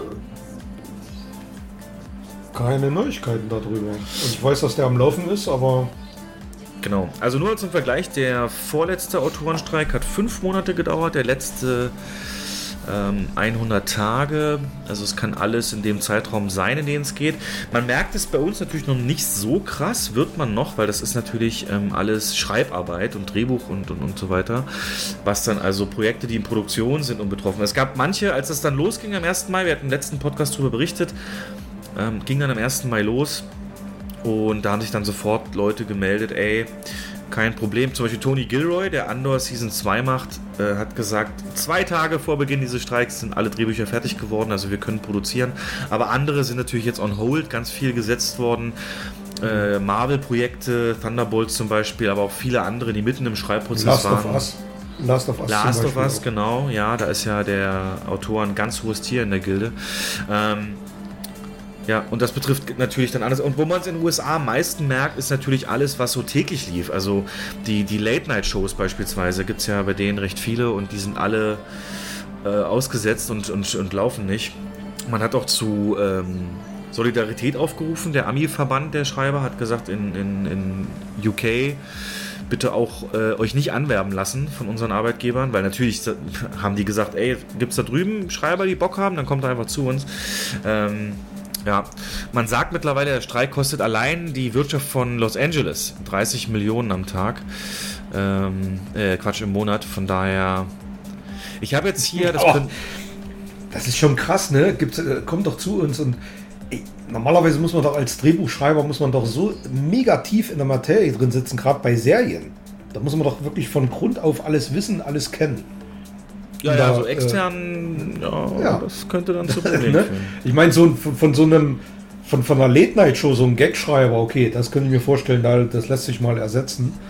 Aber, aber gerade eine Serie, das ist, finde ich, extrem schwierig, wenn ich so an sowas wie Star Trek denke, so mega komplex oder ähm, The Witcher oder so, da muss man doch so mega tief im Thema stecken. Da kannst du nicht einfach mal einen anderen Schreiberling anheuern. Das Genau. ist schon schwierig. Die sind jetzt also in mehreren Städten dann dementsprechend am, am Protestieren und äh, äh, einmal so vom Zahlen her, äh, es sind so 11.500 ähm, Film- und, und TV-Schreiber sind da ähm, organisiert und die Gegenseite, entsprechend die Film- und TV-Produzentenallianz, äh, insbesondere Amazon, Apple, Discovery, Warner, Disney, Universal, Netflix, Paramount, also die großen Sony und so, die sind da schon mit dabei. Ähm, und jetzt haben wir letztes Mal das ein bisschen äh, allgemein nur beschrieben, was die jetzt eigentlich wollen und, und habe es selber so gar nicht so richtig, äh, richtig gecheckt, was da jetzt eigentlich so die äh, großen Punkte sind. Und äh, da hat jetzt kam jetzt einige Artikel raus, die das so ein bisschen in den Vordergrund gestellt haben. Ähm, ich schau mal gerade. Äh, genau, also hier zum Beispiel die äh, die, die Late-Night-Schreiber. Ein Minimum, ein Min also ein Mindestlohn gab es bisher nicht. Und den wollen sie schaffen. Da würde wahrscheinlich sogar auch eine Einigung erzielt werden können.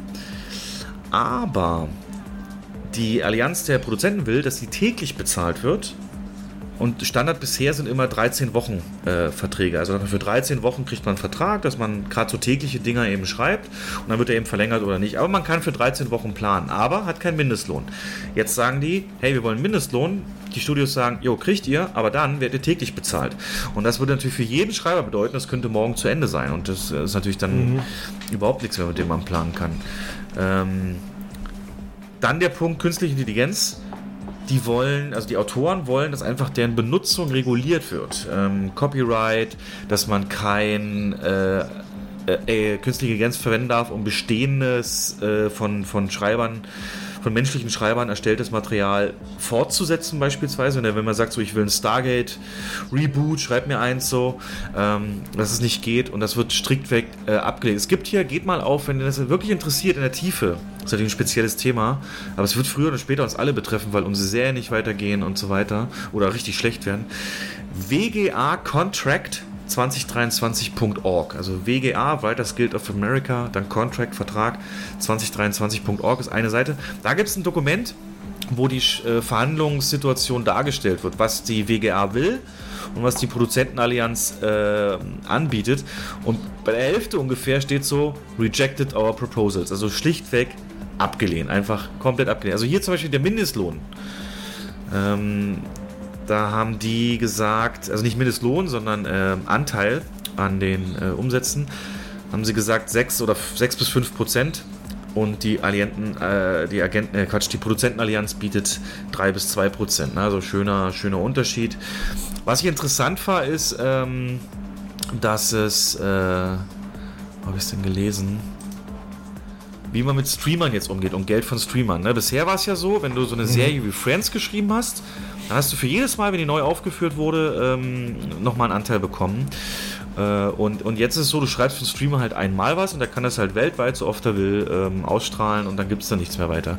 Und hier hat man gesagt, ähm, wie man damit umgehen möchte und unterteilt sogar die Streamer in Anzahl der Abonnenten. Also da gibt es dann zum Beispiel äh, fürs Ausland, also für Nicht-USA, wer da weniger als 20 äh, Millionen Abonnenten hat, soll als Basis, als Mindest, was die wollen, äh, Kommission äh, 6.673 Dollar an die Schreiber oder den Schreiber zahlen für eine Ausstrahlung.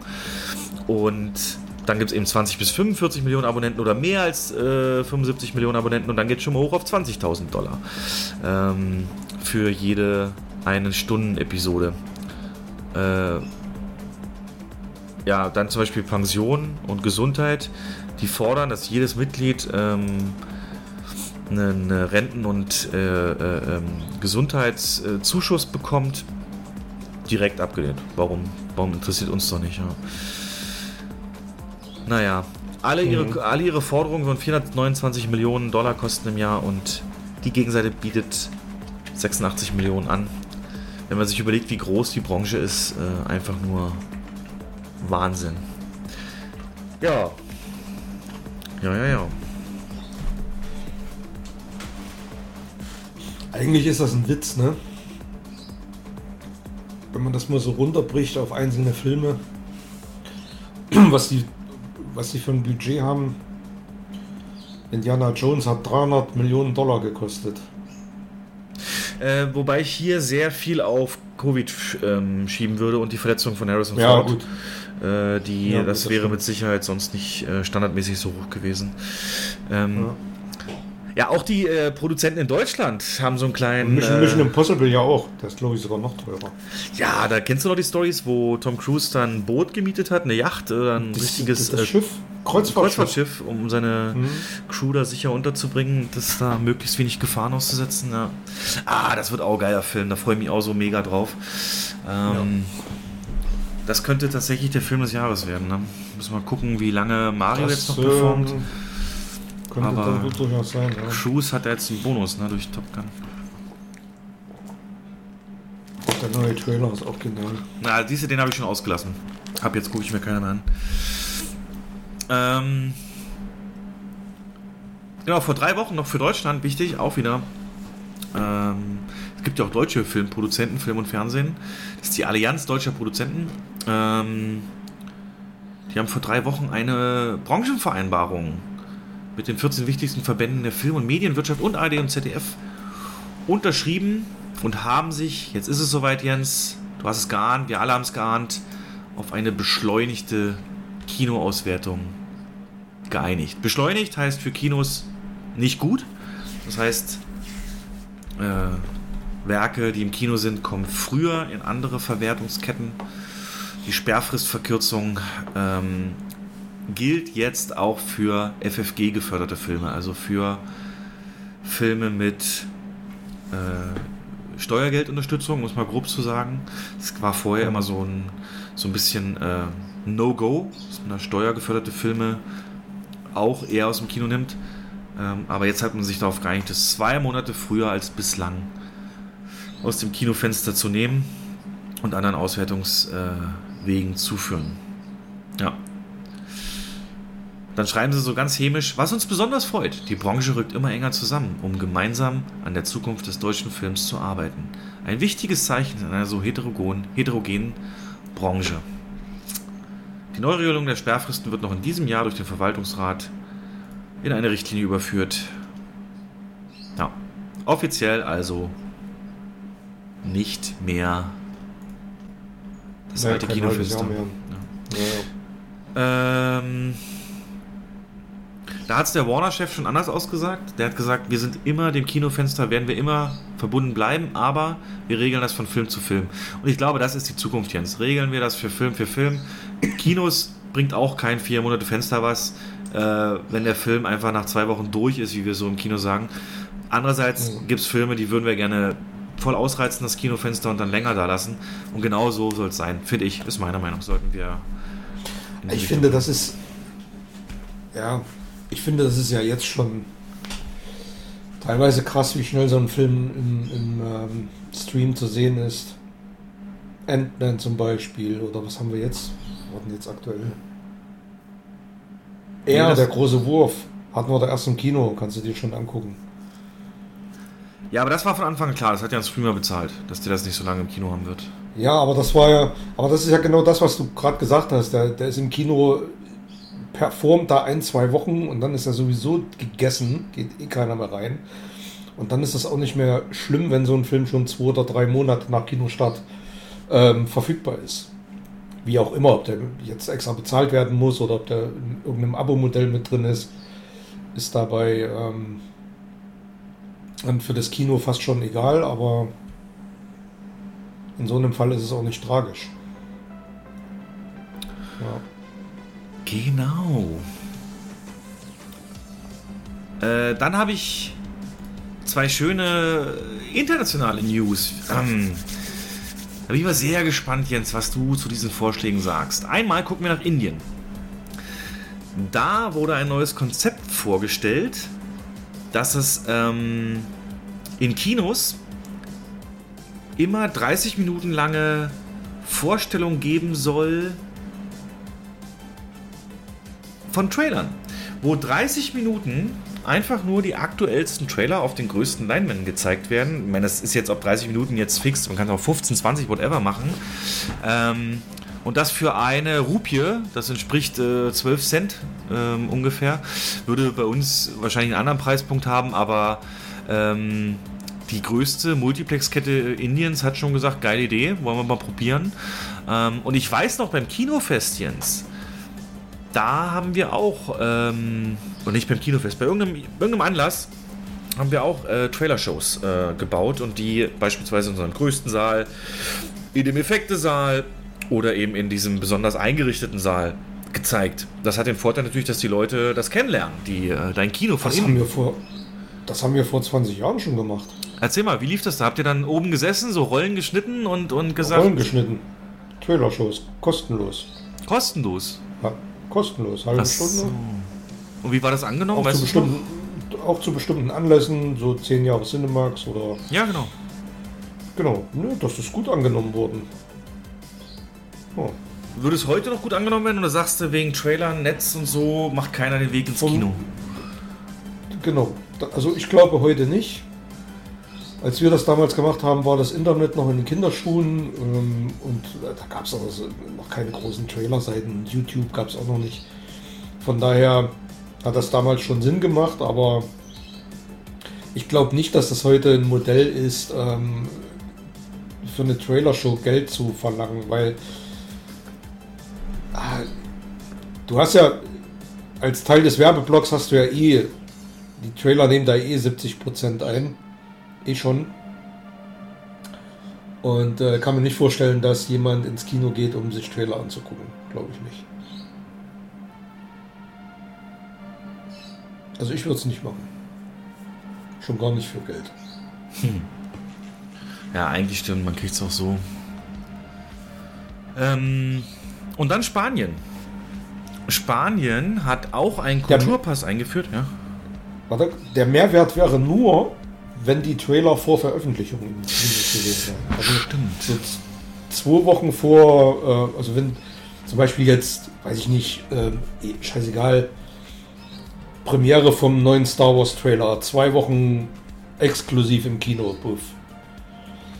Aber das sind ja dann wirklich, ähm, oder bei Avatar damals hat man es ja auch so gemacht. Mhm. Da war es halt vor einem mhm. anderen Film so dabei, ja. Genau, ja, genau. Ja, für nur einen Trailer bei so Highlight-Filmen, aber wie oft hast du die noch, ne? Also es ist, ähm, Richtig, genau. Oder ganz ans Ende setzen. Na, könnte man auch machen. Ja, auf jeden Fall finde ich es gut, dass neue Ideen ausgetestet werden. Genau wie in Spanien, da haben sie auch den, den Kulturpass, den Kulturgutschein für junge Leute, die 18 werden, adaptiert. Und zwar sogar mit 400 Euro ist der dann aufgeladen. Und in dem Zusammenhang hat der Premierminister noch eine andere Idee gedroppt, Jens, die dich äh, noch nicht betrifft, aber vielleicht bald. Ähm, er hat vorgeschlagen, wie wäre es denn, wenn alle über fünf. du redest jetzt von Senioren, ne? Penner. äh, wenn, wenn alle über 65-Jährigen ja. jeden Dienstag ins Kino könnten für nur 2 Euro. Das hat er natürlich in einem, äh, ist gerade im Wahlkampf, muss man dazu sagen, und er hat das in einer Region gesagt, die einen sehr hohen Altersdurchschnitt hat.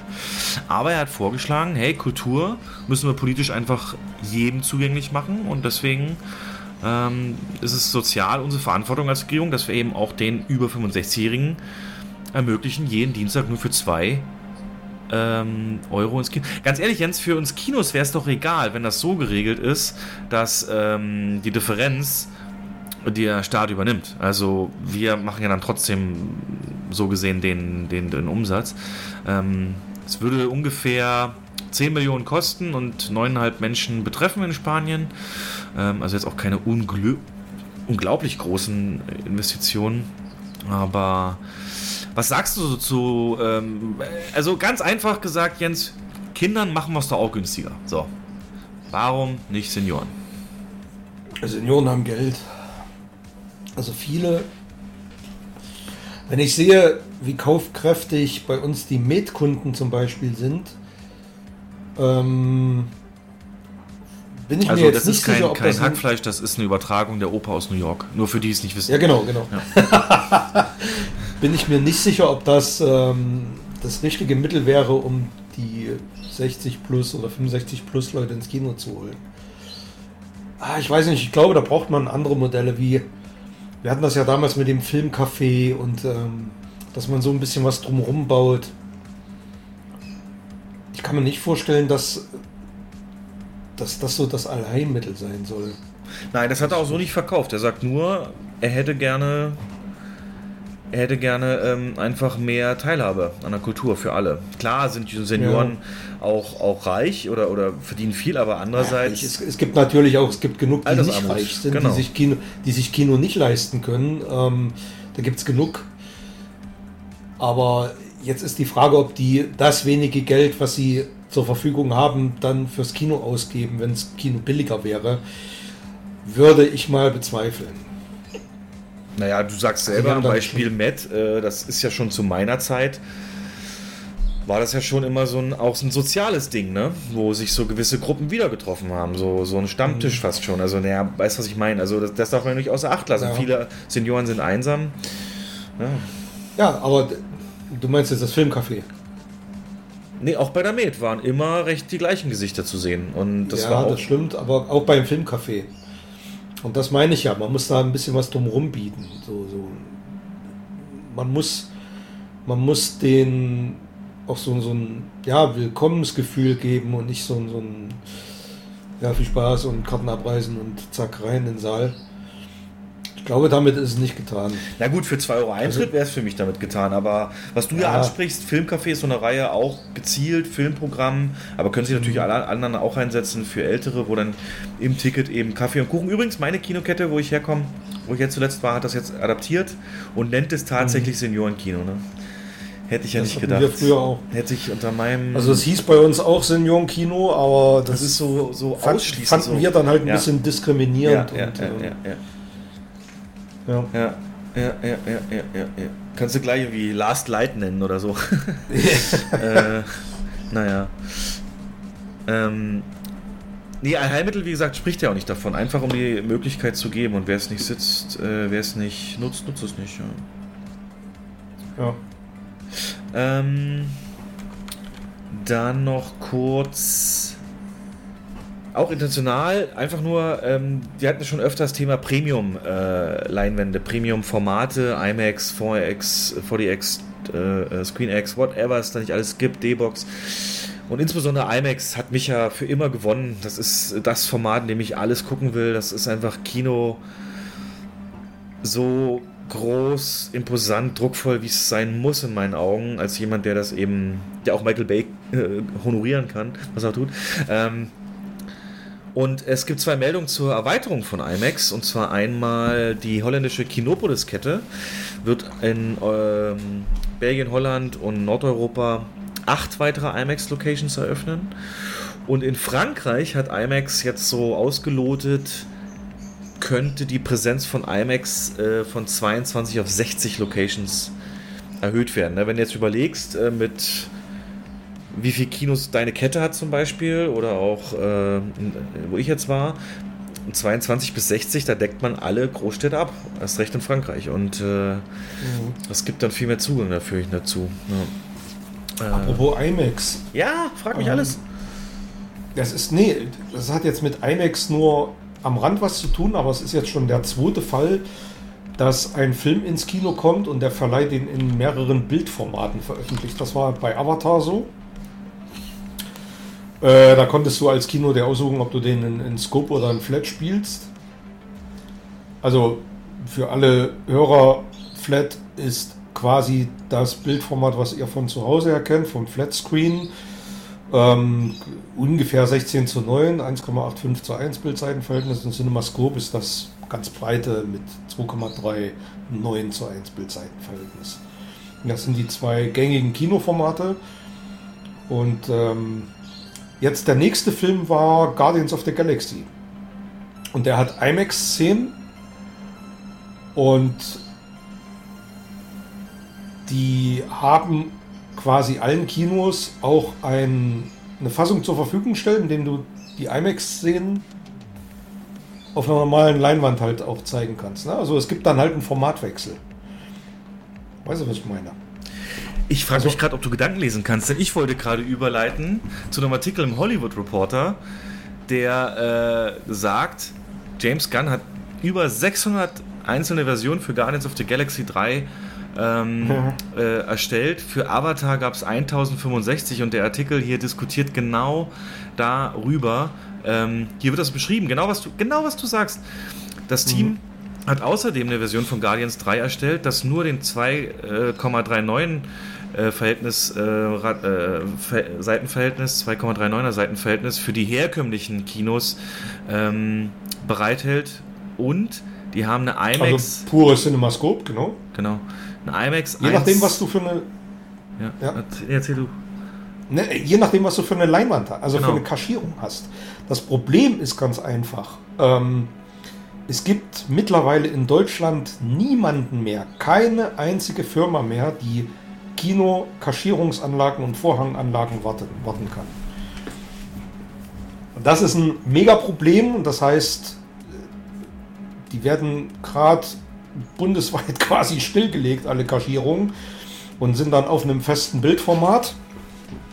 Und wir haben in, in unserem Standort halt einige Säle, die sind auf CinemaScope ausgerechnet, äh, ausgerichtet. Und dann haben wir unsere, zum Beispiel Kleinszene, die hatten immer einen sogenannten Höhenkasch. Da hat man die, das CinemaScope-Bildformat kaschiert, indem das Bild oben und unten zusammengefahren ist. Also die Kaschierung. Und das hat bei zum Beispiel bei Guardians of the Galaxy jetzt den Vorteil, dass man das offen lassen kann. Der Film läuft in CinemaScope und alle IMAX-Szenen werden dann auch im IMAX-Bildformat gezeigt. Also quasi im das Bild wird nach oben und unten größer. Ja. Und ähm, mich stört der Formatwechsel nicht. Man, viele von euch kennen es vielleicht, wenn sie auf Disney Plus ähm, Marvel-Film gucken. Die gibt es mittlerweile im sogenannten IMAX Enhanced Format. Mhm. Und da kann man sich das aussuchen und da hat man auch diese permanenten Formatwechsel. Oder auch bei ähm, Top Gun ist es genau dasselbe. Der Film eigentlich in CinemaScope gedreht, die IMAX-Szenen äh, füllen dann den kompletten Bildschirm aus und im Kino ist es das gleiche. Das ist jetzt schon der zweite Film, wo es so ist. Das, der erste war Avatar und jetzt ist es Guardians 3, beides Disney-Filme. Genau, da habe ich zum ersten Mal davon gelesen, dass Disney ähnlich wie gegenüber den ähm, ähm, Effektfirmen auch einen wahnsinnig harten Ruf hat bei dieser Post-Production-Firmen, die dann diese Formate eben bereitstellen und aufarbeiten und äh, dass sie da auch ziemlich harte Deadlines setzen. Aber genau hier steht es auch. Bei Guardians ja, 3 sind 45 Minuten im 1,85 Seitenverhältnis hm? und der Rest ist 2,39. Ähm, genau. Habe ich keine Es gibt halt Fassungen, die, die und es, es, gibt halt eine Fassung, die ist komplett in 2,39 die läuft dann halt in allen Film, in allen Sälen, die äh, CinemaScope kaschiert sind, wo, wo man nicht die Möglichkeit hat, nach oben und unten zu öffnen. Und ähm, bei den Sälen, wo man nach oben und unten öffnen kann, da zeigt man den halt im, im Flat-Format.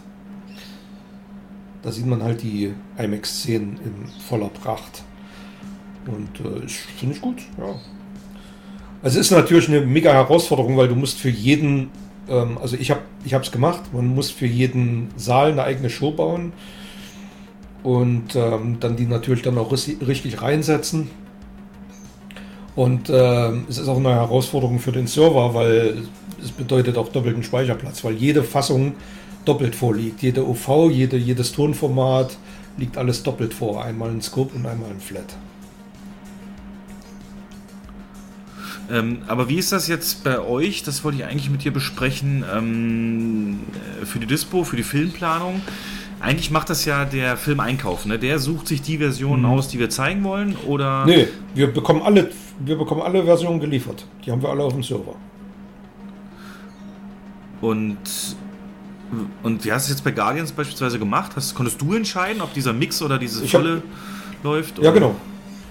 Genau, ich habe also ich habe die dann gebaut. Ich habe halt für, für die großen Seele habe ich die, die Scope-Fassung genommen.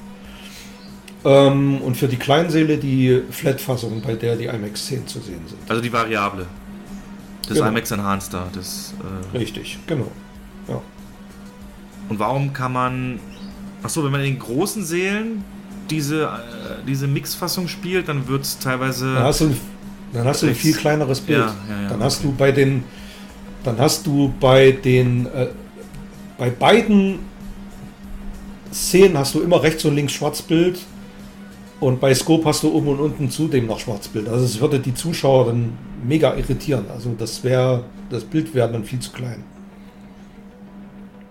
Okay. Hm. Ist mega technisch jetzt schwer zu Groß und klein? Also hast du dann Quadratmeter? Ja, die oder? Grenze ist Nee, die Grenze ist da, wo, wo du den, das Bild in der Höhe kaschieren kannst.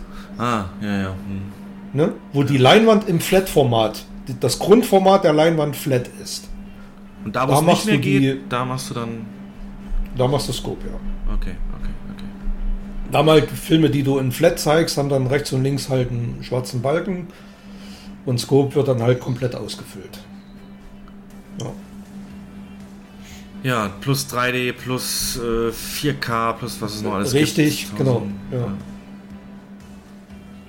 Ach, schon krass. Naja, auf jeden Fall wird man das, was für IMAX gefilmt ist, dann vielleicht auch bald komplett in IMAX gucken können. Da als Rausschmeißer nochmal diese, eine kurze, kurze Einspieler, wie krass einer der Filme, die ich ja mega erwarte, Oppenheimer, was da wieder Chris Nolan ähm, mit der Kamera sich einfallen lassen hat. Instead of relying on CGI, the team is using practical effects and building physical models to accurately represent the explosions. Nolan is notorious for epic practical special effects in the past. Nolan has well convinced Kodak to create an entirely new IMAX film stocks for production. Oppenheimer is being completely shot in IMAX film and the first movie to feature a black and white IMAX film stock. Finally, the film will also feature the use of a rotary prism camera, a unique piece of equipment that was used in the past for actual nuclear explosions and is capable of filming 2500 frames a second. Ja, Kodak macht mir mal einen besonderen Film für IMAX. Ich brauche hier die Kamera mit 2000. der 2500. 2500. Ja. Ja. Ihr wisst, wie langsam aber alles schon ist, wenn ihr auf dem Handy das macht. Also Wahnsinn. Ja, aber also komplett in IMAX gedreht. Das bedeutet fürs Kino wieder so ein Zwischenformat. Vermute ich mal, so ein 2 zu 1 Ding wieder. Hat das schon mal so es gemacht? Ist, äh, ja, ja. Und wie ja, äußert sich das dann? Da muss dann auch nichts kaschiert werden, oder doch? Ja, das Problem ist, dass du bei so einem, bei so einem Zwischenformat immer Balken hast. Egal, ob du Scope spielst oder ob du eine Scope-Leinwand oder eine Flat-Leinwand hast, du hast immer Balken. Die kannst du ja nicht komplett ausfüllen. Das Bild bei so einem Zwischenformat. Wäre es da nicht cleverer, ein Bild an die Kinos zu geben, was die Höhe voll ausfüllt ja. und eher ja. an der Seite was wegnimmt? Ja, ja, genau. Also eigentlich wäre es cleverer, da ein, ein, eine, eine Scope-Fassung für, für Kinos zu remastern. Das, das macht der James Cameron zum Beispiel mit Avatar. Hat er genauso gemacht. Avatar ist in 1,85 zu 1 gedreht.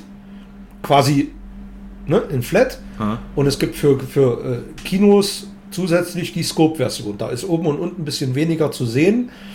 Aber beim Dreh ist halt drauf geachtet worden, dass das, was man da sieht, dass das, was man in der Flat-Fassung sieht, halt Zusatzinformationen sind die es nicht zwingend braucht.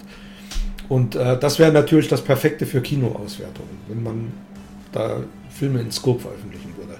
Ghostbusters zum Beispiel, das war das auch du nie vergessen, ne? das bringst du immer das Beispiel. Nee, ah, schlimm. Ja, du hast dann. Wie schlimm, du fandst doch dann, dann, dann, kommen, dann kommen Gäste, dann kommen die Gäste halt raus und sagen, ja, hier fehlt aber ein Stück vom Bild, das Bildformat ist falsch und und und. Ähm, das ist ja, du nicht, meinst nicht jetzt den, den so vorletzten, der da mit diesen Strahleffekten aus den, dem Bildschirmrand hinausgeht? Richtig, ja. den äh, mit der weiblichen, äh, ja, mit ja. den weiblichen Hauptcharakteren. Okay, okay, okay, okay. Und ähm, äh, beim ersten Spider-Man Into the Spider-Verse hatten wir das auch. Hattet ihr das auch? Da sind ja manchmal bewusst Frames rausgenommen und dann wirkt es so ein bisschen ruckeliger und so, damit sie so einen alten Animations... Beim zweiten jetzt auch. Ja, wollt ihr diesmal eure, eure Gäste vorwarnen oder lasst ihr es drauf ankommen? Bei, bei uns hat sich da welche beschwert, also prüft mal eure Projektoren, die ja. spielen das nicht flüssig ab. Naja, genau, wir hatten doch dann einen Aushang gemacht. Ach, hattet ihr damals dass schon? Das okay.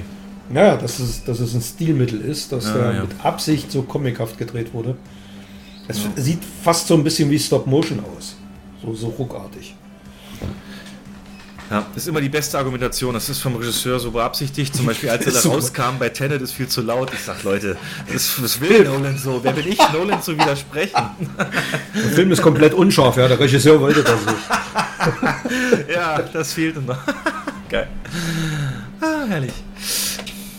So, genau, also kommen wir zum eigentlichen Kino, Biss und Filme und was da so ist. Eins wollte ich dich am Anfang fragen zu den äh, Kino geht es ja blendend. Die, die Meldungen hier, wie toll alles ist und, und, und Wochenendumsätze und so weiter, die sind ja ohne Nachlass, ähm, sehr gute Erholung, nur noch wenige Prozent unter 2019 teils drüber. Und jetzt muss ich mal sagen, ich beobachte das ja auch, oder das kriegen wir ja alle mit, aber ich finde, kannst du dich an früher erinnern, Jens? Das so lange, so konstant auch kalt und kinowettrig geblieben ist. Also wir haben jetzt Ende Mai und es ist immer noch kaum über 20 Grad am Tag. Ähm, so äh, normalerweise, ich kenne das so, dass so spätestens Anfang Mai äh, einfach so Temperaturen da sind. Ich werde den Spruch von einem Ex-Kollegen nie vergessen. Wenn die Leute erst, wenn es erstmal warm wird, dann ist Kino halt tot erstmal für ein, zwei Wochen so für die Leute. Wer, das, wer das wohl war? äh, ich, ich dachte, es wäre äh. Kirsche gewesen, aber. Hm. Nee, das ist mein Spruch schon da, seit achso, 20 Jahren. Mhm. Ah nee, der hat immer gesagt, du kannst Weihnachten eine, eine, schwarze Leinwand zeigen, die Leute kommen. So war das, ja. Ähm, nee, aber geht's dir aus oder bilde ich mir das ein? Kannst du dich erinnern, dass wir jemals so einen langen, so einen kühlen. Also es gab mhm. ja noch nie ein Wochenende, außer jetzt mal, ich glaube, einen Tag mal. So, merkt ihr wahrscheinlich vom Wetter noch gar nicht so viel, ne? Es ist abends immer noch ein guter Ort, das Kino. Momentan ist, also jetzt ist schwach, die letzten Tage waren sehr schwach. Ähm, ich hoffe mal aufs Wochenende, weil Ariel ist ja jetzt auch gestartet. Der wird nachmittags schon ein bisschen was bringen. Habe ich heute aus Zufall gelesen, dass der schon da ist. Da haben sie ja gar kein Marketing ja. gemacht, oder? Nee, das wundert mich. Also monatelang, aber jetzt direkt vor dem Kinostart gar nichts. Ne? Monatelang Marketing, aber jetzt null.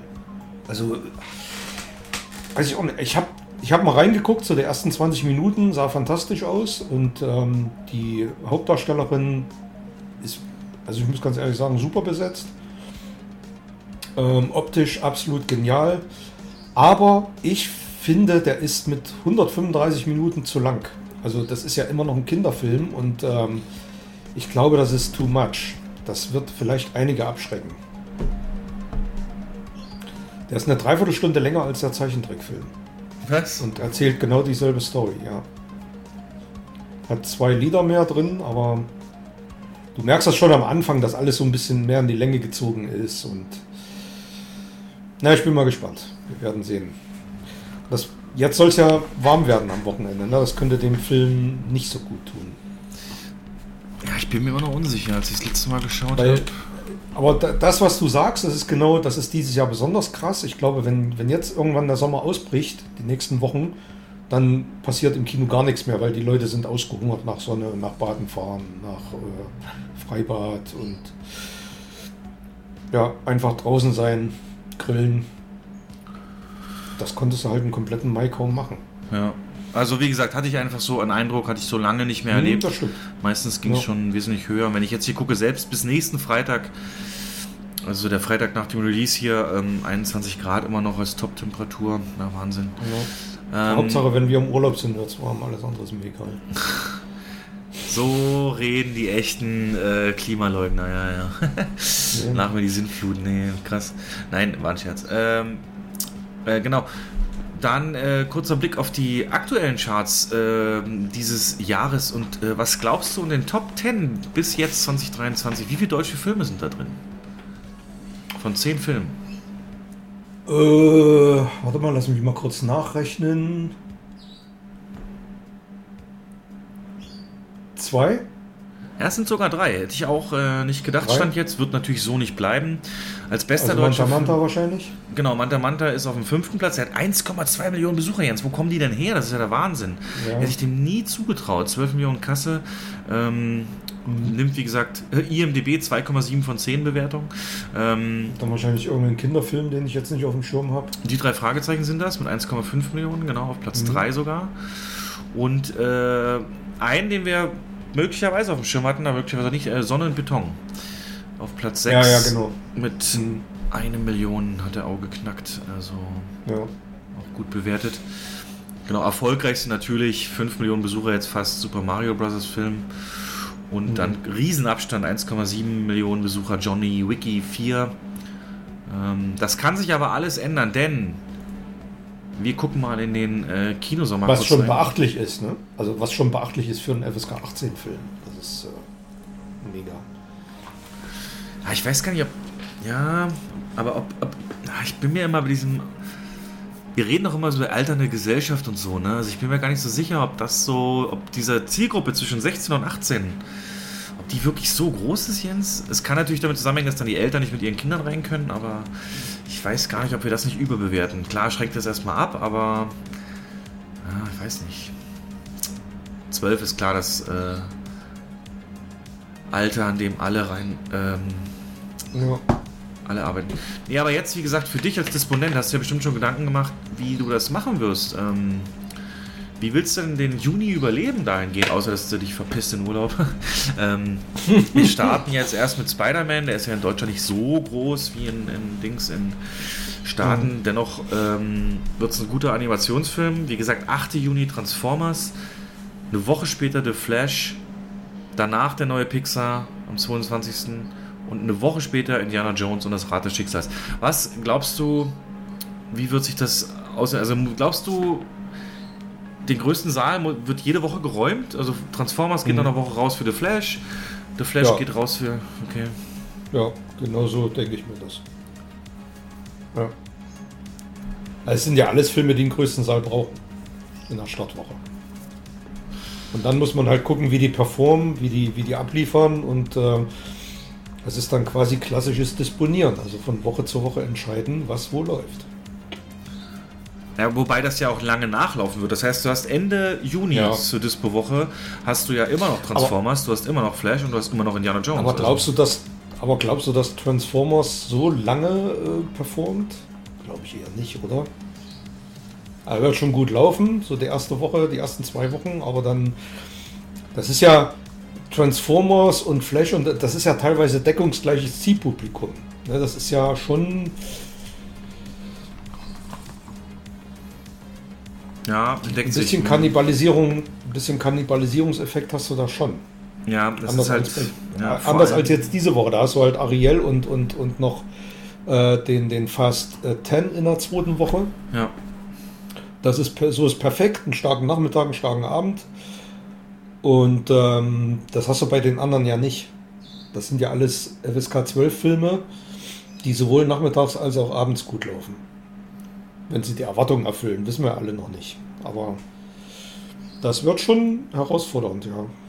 Ich kann nur sagen, Transformers Aufstieg der Bestien ist in ersten Reviews der beste der Reihe.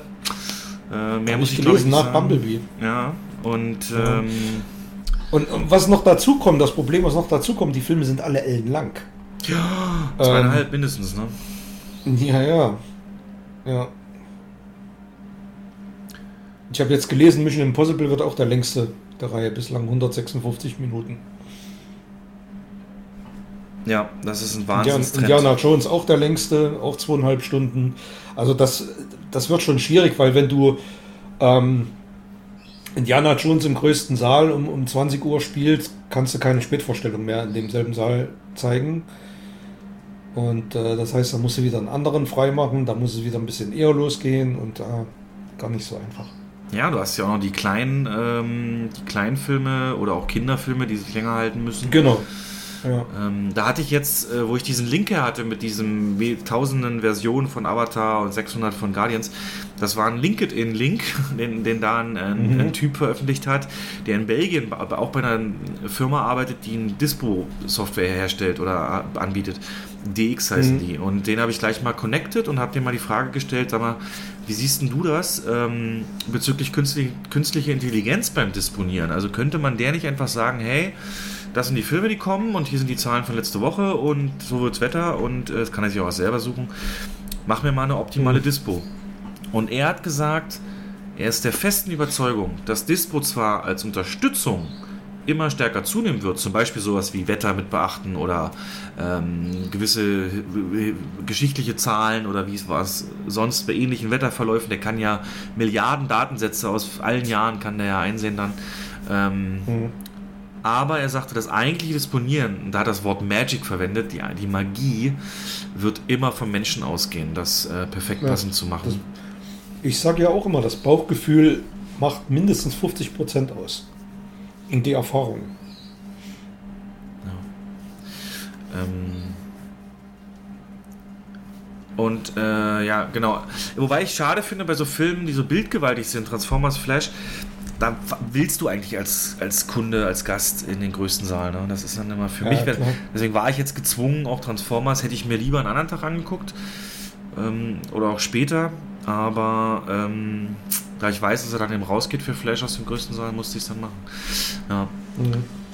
Auf jeden Fall hat Transformers eine Woche zum Atmen bis Flash und Flash hat zwei Wochen, wenn man mal von Pixar absieht, wobei der auch nicht so toll sein soll, der Elemental. Ähm, und dann kommt Indiana Jones. Indiana Jones hat dann wiederum auch nur zwei Wochen zum Atmen im größten Saal. Denn dann kommt schon Mission Impossible und der wiederum hat nur eine Woche zum Atmen. Und da bin ich sehr gespannt, wie unsere Dispo-Einkaufsabteilung handelt, Jens, denn du weißt ja, man kann ja als Filmverleiher sagen, ich möchte, dass mein Film mindestens zwei Wochen im größten Saal läuft oder drei Wochen oder whatever. Mhm. Und jetzt haben wir natürlich Chrissy Nolan, der dann eine Woche nach Mission Impossible mit Oppenheimer um die Ecke kommt. Ähm, und der natürlich als Kinoenthusiast das auch voraussetzen wird von Universal, dass er sich bei den Verhandlungen für den größten und IMAX und so einsetzen werden. Äh, glaubst du, es wird zu einer Mischlösung kommen, dass das so mal ein Tag der, ein Tag der kommt? Weil Mission Impossible nach einer Woche rauszunehmen aus dem größten, halte ich für einen Fehler. Oppenheimer allerdings braucht diese Leinwände, diese großen. Ähm, wie, also, wie wird es denn das am dümmsten angehen? Oder glaubst du, da werden wir gar nicht mitreden können, die Zentralen werden das alles klären? Also das ist ja auch immer Vertragsbestandteil. Und mhm. also, dass, dass man sich bei Oppenheimer in einen Vertrag schreiben lässt, dass er einen großen Saal bekommt, halte ich für ausgeschlossen, weil Mission Impossible mindestens zwei, drei Wochen da drin laufen wird. Und nicht sogar noch länger. Ganztägig. Es, ja. Es also Oppenheimer wird bei weitem nicht die Zahlen machen wie Mission Impossible. Also dann wird es eher, dann wird's eher Kinos geben, die, die dann, die dann sagen würden, dann spielen wir Oppenheimer nicht, wenn, wenn das äh, part of the deal sein sollte. Also das kann ich mir nicht vorstellen, dass Oppenheimer der Vorzug vor Mission Impossible gegeben wird. In der Saalgröße. Vielleicht, vielleicht sagt man, okay, in der, vielleicht am, am Starttag, Donnerstag oder so, und dass dann am Wochenende wieder Mission Impossible reingeht. Das könnte eventuell sein oder Montag, Dienstag sowas. Aber generell kann ich mir nicht vorstellen. Auch spannend. Bin ich dann auf jeden Fall dabei oder berichtest du da mal, wie die Vereinbarungen am Ende dann heißen? Ja. Aber das wird so Wahnsinn. Überleg mal, Ende Juli musst du Barbie, Oppenheimer, Mission Impossible, Insidious der neue, Indiana Jones, wahrscheinlich noch The Flash und gegebenenfalls noch Transformers oder Spider-Man alle in eine Kinowoche noch irgendwie reinkriegen. Das ist die erste Woche, 27. Juli, wo es keinen großen Neustart gibt. Barbie ist ja auch so ein, für mich so ein riesengroßes Fragezeichen. Ne? Welche Zielgruppe soll mit diesem Film angesprochen werden? Gute Frage. Ja, welche? Ja, keine Ahnung. Trash, Ladies, Publikum, hm. schwierig. Ja, Oppenheimer und Barbie wird ja international, ist ja schon so ein Meme, so Zweikampf. Matt Damon hat sich da eingeschaltet. Also ich, überhaupt, ich halte davon überhaupt nichts, dass das ein Zweikampf sein soll, denn niemand, niemand wird ja äh, äh, daran gehindert, auch zweimal am Wochenende ins Kino zu gehen, aber das äh, ist wohl wahr. Ja. Da kommt dann nur das Portemonnaie ins Spiel. Äh, ja. Und dann wird es ruhiger ab August erst wieder. Da kommen zwar auch kleinere mhm. Dinger, so Mac 2, Gran Turismo, Blue Beetle, aber alles jetzt nicht mehr so die mega großen Teile. Also mhm. müssen wir mal schauen. Bleibt dann recht ruhig bis November zu Dune. Äh, ja, bin sehr gespannt und äh, nächstes Mal gerne bitte darüber berichten. Auf jeden Fall gibt es schlimmere Jahre, ne? als, es, als es wir gar keine Filme hatten zum Beispiel. Das ist jetzt ja, zum Glück. Das, ja. Zum Glück vorbei. Gut. Dann eine kurze Film- und geschautes Ecke noch. Ähm, weil wir haben beide nicht so viel gesehen, Jens und ich. Und das wird am nächsten Monat mit, mit Flash und Indie und, und, und Transformers natürlich sicherlich anders werden. Ja, ich habe im Prinzip bloß zwei Filme, über die ich ein bisschen, ja, was heißt ein bisschen länger reden möchte. Vielleicht nur als Einstieg, so eine Minute kurz zur Review. Äh, Fireheart ist ein Film auf Sky Wow, ein Animationsfilm, den ich mit meinem äh, Stiefsohn entsprechend geguckt habe, auch meine Nichte empfohlen hat, der es auch sehr gut gefällt.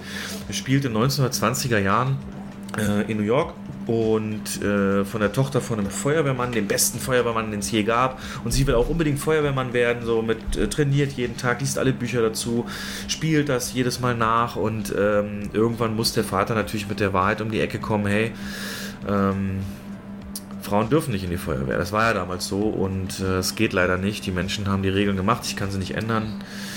Lass uns was anderes machen. Dann Zeitsprung, zehn Jahre später. Er ist Schneider, auch selber aus der Feuerwehr raus weil er eben nicht, weil er traumatisiert ist von einem seiner letzten Einsätze. Bis dann in New York ein Feuerteufel, ein Brandstifter auftaucht, der alle Broadway-Theater in Brand setzt und alle Feuerwehrleute, die da hingehen, um das zu löschen, kommen nicht mehr wieder. Die sind einfach verschwunden. Und dann ruft der Bürgermeister halt sein bestes Pferd im Stall, den Typen zurück, den Vater von der Tochter, und sagt, bitte löse uns diesen Fall, hol dir Freiwillige. Und da sieht die Tochter dann ihre Chance und verkleidet sich als Mann und versucht dann mit der Truppe diesen Brandstifter auf die Spur zu kommen. Ganz, ganz herzlich gemacht, ganz, ganz tolle äh, Bilder, ganz äh, emotionale Geschichte für mich auch mit Vater, Tochter und Erziehung, was ja für mich durch den Stiefsohn immer interessanter wird und auch mit einer Wendung drin, die das nochmal unterstreicht und tollen Credits, wenn Credits werden neben der Schrift werden aus etlichen Ländern Fotos gezeigt von den ersten Feuerwehrfrauen, die es gab. Da kommt dann auch West Germany, Antje so und so, äh, 1984 oder Peru, äh, Garcia, bla bla sowas und so weiter. Also äh, schön so eine Message halt, ne? Zeiten ändern sich und Träume verfolgen, ganz klassisch. Aber natürlich auch ein bisschen Slapstick für die ganz kleinen Kinder. So ein Hund, der immer, wenn er sich aufregt, in so eine starre Pose geht und dann umfällt oder ein Fahrer von dem Feuerwehrauto, der an Narkolepsie leidet, mal kurz einschläft, dann fast Unfälle baut und sowas. Ähm, sehr, sehr herzlich gemacht. Fireheart, genau. Dann hat Jens einen Film geschaut, den ich nicht durchgehalten habe bis zum Ende. Das kann er mir ja vielleicht mal erklären. Und zwar geht es um Fall äh, auf Amazon Prime. Äh, ja, ich habe wie gesagt geschaut. Es geht um zwei Mädels, die äh, Kletter begeistert sind. Boulder, äh, Mission Impossible 2 an Felsen mäßig hochklettern. Und der Film öffnet, dass die eben Truppe eben unterwegs ist und äh, da ein Kletterunfall sich aber ereignet und dann das Ganze nicht mehr so fortgeführt wird, bis dann äh, so ein bisschen drauf gedrängt wird, doch mal wieder so ein Revival zu machen, mit einem Zeitsprung natürlich. Und eine aus der Truppe, die mittlerweile Influencerin ist, einen der höchsten, äh, was ist es, Antennenmaste, Fernsehmäste. Ja, so, ein, so, ein, so ein stillgelegter Sendemast. Stillgelegter Sendemast in der Wüste. Übrigens, den gibt's, den, den gibt's tatsächlich, diesen Wirklich? Mast. Ich hab, ja, ich habe das mal recherchiert. Also es gibt zumindest äh, eine Vorlage für den Film. Der ist nicht genau da, wo der jetzt steht, aber den gibt es wirklich. Also auch genauso hoch. Ähm, über 600 Meter. 600 Meter, das muss ich mir ja, überlegen. Ja. Naja, das auf jeden höchste Fall. Gebäude in den, quasi die höchste, höchste Bauwerk. Gebäude kann man nicht sagen. Genau, da unterscheidet man bei so besten Listen. Ja. Mhm. Und dann machen die sich da auch hin und, und äh, klettern dann nach oben. Gibt eine kurze Erfolgsszene, schöne Rundumbilder von der Landschaft drumherum. Aber beim Abstieg ähm, bricht dann die Leiter weg. Und das war der Moment, wo ich ausgemacht habe. Ich konnte mir den nicht weiter äh, angucken. Also sie sind an der Plattform angekommen. Das fand ich bis dahin schon teilweise auch sehr grenzwertig und fremdschämig mit ihrem ganzen Influencer-Kram da. Und guck mal hier und die andere macht so komplett einen auf deprimiert äh, die ganze Zeit und sich so unsicher. Gute Miene zum bösen Spiel. Ja, alles keine schauspielische Glanzleistung. Ich habe sie verstanden, die Motive. Und die Aufstieg war auch recht spannend inszeniert. Da ist dann noch eine Drohne am Start. Dachte ich, jo, das könnte ich sein. Aber Äh, dann dachte ich mir, was soll jetzt passieren? Wie soll das spannend inszeniert werden? Das ist interessant. Weil da ist die Leiter also, weg. Man kann nun mal nicht 600 Meter ja. runterklettern. Also werden sie wahrscheinlich für irgendeine. Ich habe keine Ahnung, wie es ausgeht, aber du Mega hast gesagt. Interessant, weil, ja, erzähl. Ja, erzähl weil, weil du bist an dem, an dem Punkt bin ich auch gewesen und dachte mir, hä? Da, da habe ich auf Pause gedrückt und habe mir angeguckt, wie lange der Film noch läuft. Und das waren noch ungefähr 90 Minuten. Ja, richtig lang noch. Und, äh, oder, oder 80, sowas. Und ich dachte mir, scheiße, hä, was soll denn das jetzt? Gucke ich mir jetzt 90 Minuten an, wie der, der oben äh, auf dem Mast sitzen und äh, Tag und Nacht sich äh, ab. Keine Ahnung, was soll jetzt noch passieren? Und ähm, du hast dann entschieden abzubrechen. Ich habe entschieden weiter zu gucken. Es war dann, also mal, ich greife mal vorweg. Ja der Film ist tatsächlich so 20 Minuten zu lang. Der hätte ab diesem Punkt eine gewisse Straffung gebraucht, das stimmt. Aber es hat sich gelohnt, dran zu bleiben, weil ähm, es passieren dann tatsächlich Dinge, die haben oben auf diesem Sendemast so, eine, so einen kleinen Kasten, da ist eine, ein, ein, kleines Fernglas drin und eine Leuchtpistole, so ein Emergency-Dings da. Mhm. Und ähm, ich habe mich stark an den ähm, Film erinnert mit Blake Lively, wo die auf diesem äh, Felsen sitzen, wo der Heidi umkreist. Ja, ja, den mochte ich das sehr. ist so dieselbe, ja, ist dieselbe Ausgangsposition, so ungefähr. Oder Open Water ist genau das, ist auch so was ähnliches, wo die nicht mehr auf ihr Boot zurückkommen, Wasser treiben. Ähm, ja, aber beim Boot ist ja klar, dass die Gefahr eben Haie und Raubtiere. Was ist das denn da Richtig, oben? Richtig, oder ertrinken. Und ja, da oben ist die Gefahr zu verhungern und zu verdursten. Wie inszenierst du das? Ah, mein Bauch tut weh. Also, die haben. Ähm, Gehst du ins gut, da müssen wir jetzt ein bisschen. Kurz ja, müssen wir jetzt in Spoiler gehen, sonst okay. macht es keinen Sinn. Ich habe ja eine Kapitelmarke, spring zur nächsten. Wir spoilern jetzt Ende und äh, den Eindruck von genau. Fall. Ähm, wie gesagt, ich habe genau die, dieselben Ängste gehabt wie du. Breche ich jetzt ab? Wird es jetzt langweilig? Nee, ganz im Gegenteil. Es wird mega spannend. Und ähm, ich, der sowieso ein bisschen Höhenangst habe. Also es war für mich echt eine Herausforderung, den Film zu gucken, weil ähm, einige Einstellungen sind schon sehr ja, grenzwertig und man muss dazu sagen, der Film ist wirklich, das ist kein CGI, der ist tatsächlich in, die haben extra eine Plattform in 30 Meter Höhe gebaut, um dieses Gefühl zu ähm, hinzubekommen. Natürlich war untenrum alles CGI.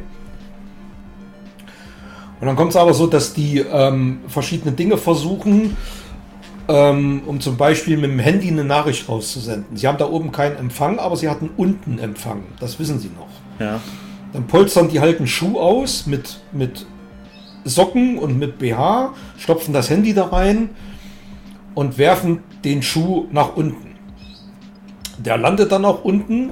Ähm, und ähm, dann siehst du, da, da geht jemand gerade mit dem Hund spazieren in der ja. Nähe und der hört auch irgendein Geräusch und ähm, haut dann aber ab. Dann sind halt zwei solche Redneck-Typen mit dem Wohnmobil.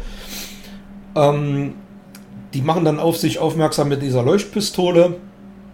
Und die Typen sehen die dann auch da oben und dann winken die und ähm, dann siehst du aber, wie diese Typen zu dem Auto von den Mädels gehen, Scheibe einschlagen, sich da reinsetzen und wegfahren. Also die haben dann einfach nur das Auto geklaut. Mhm.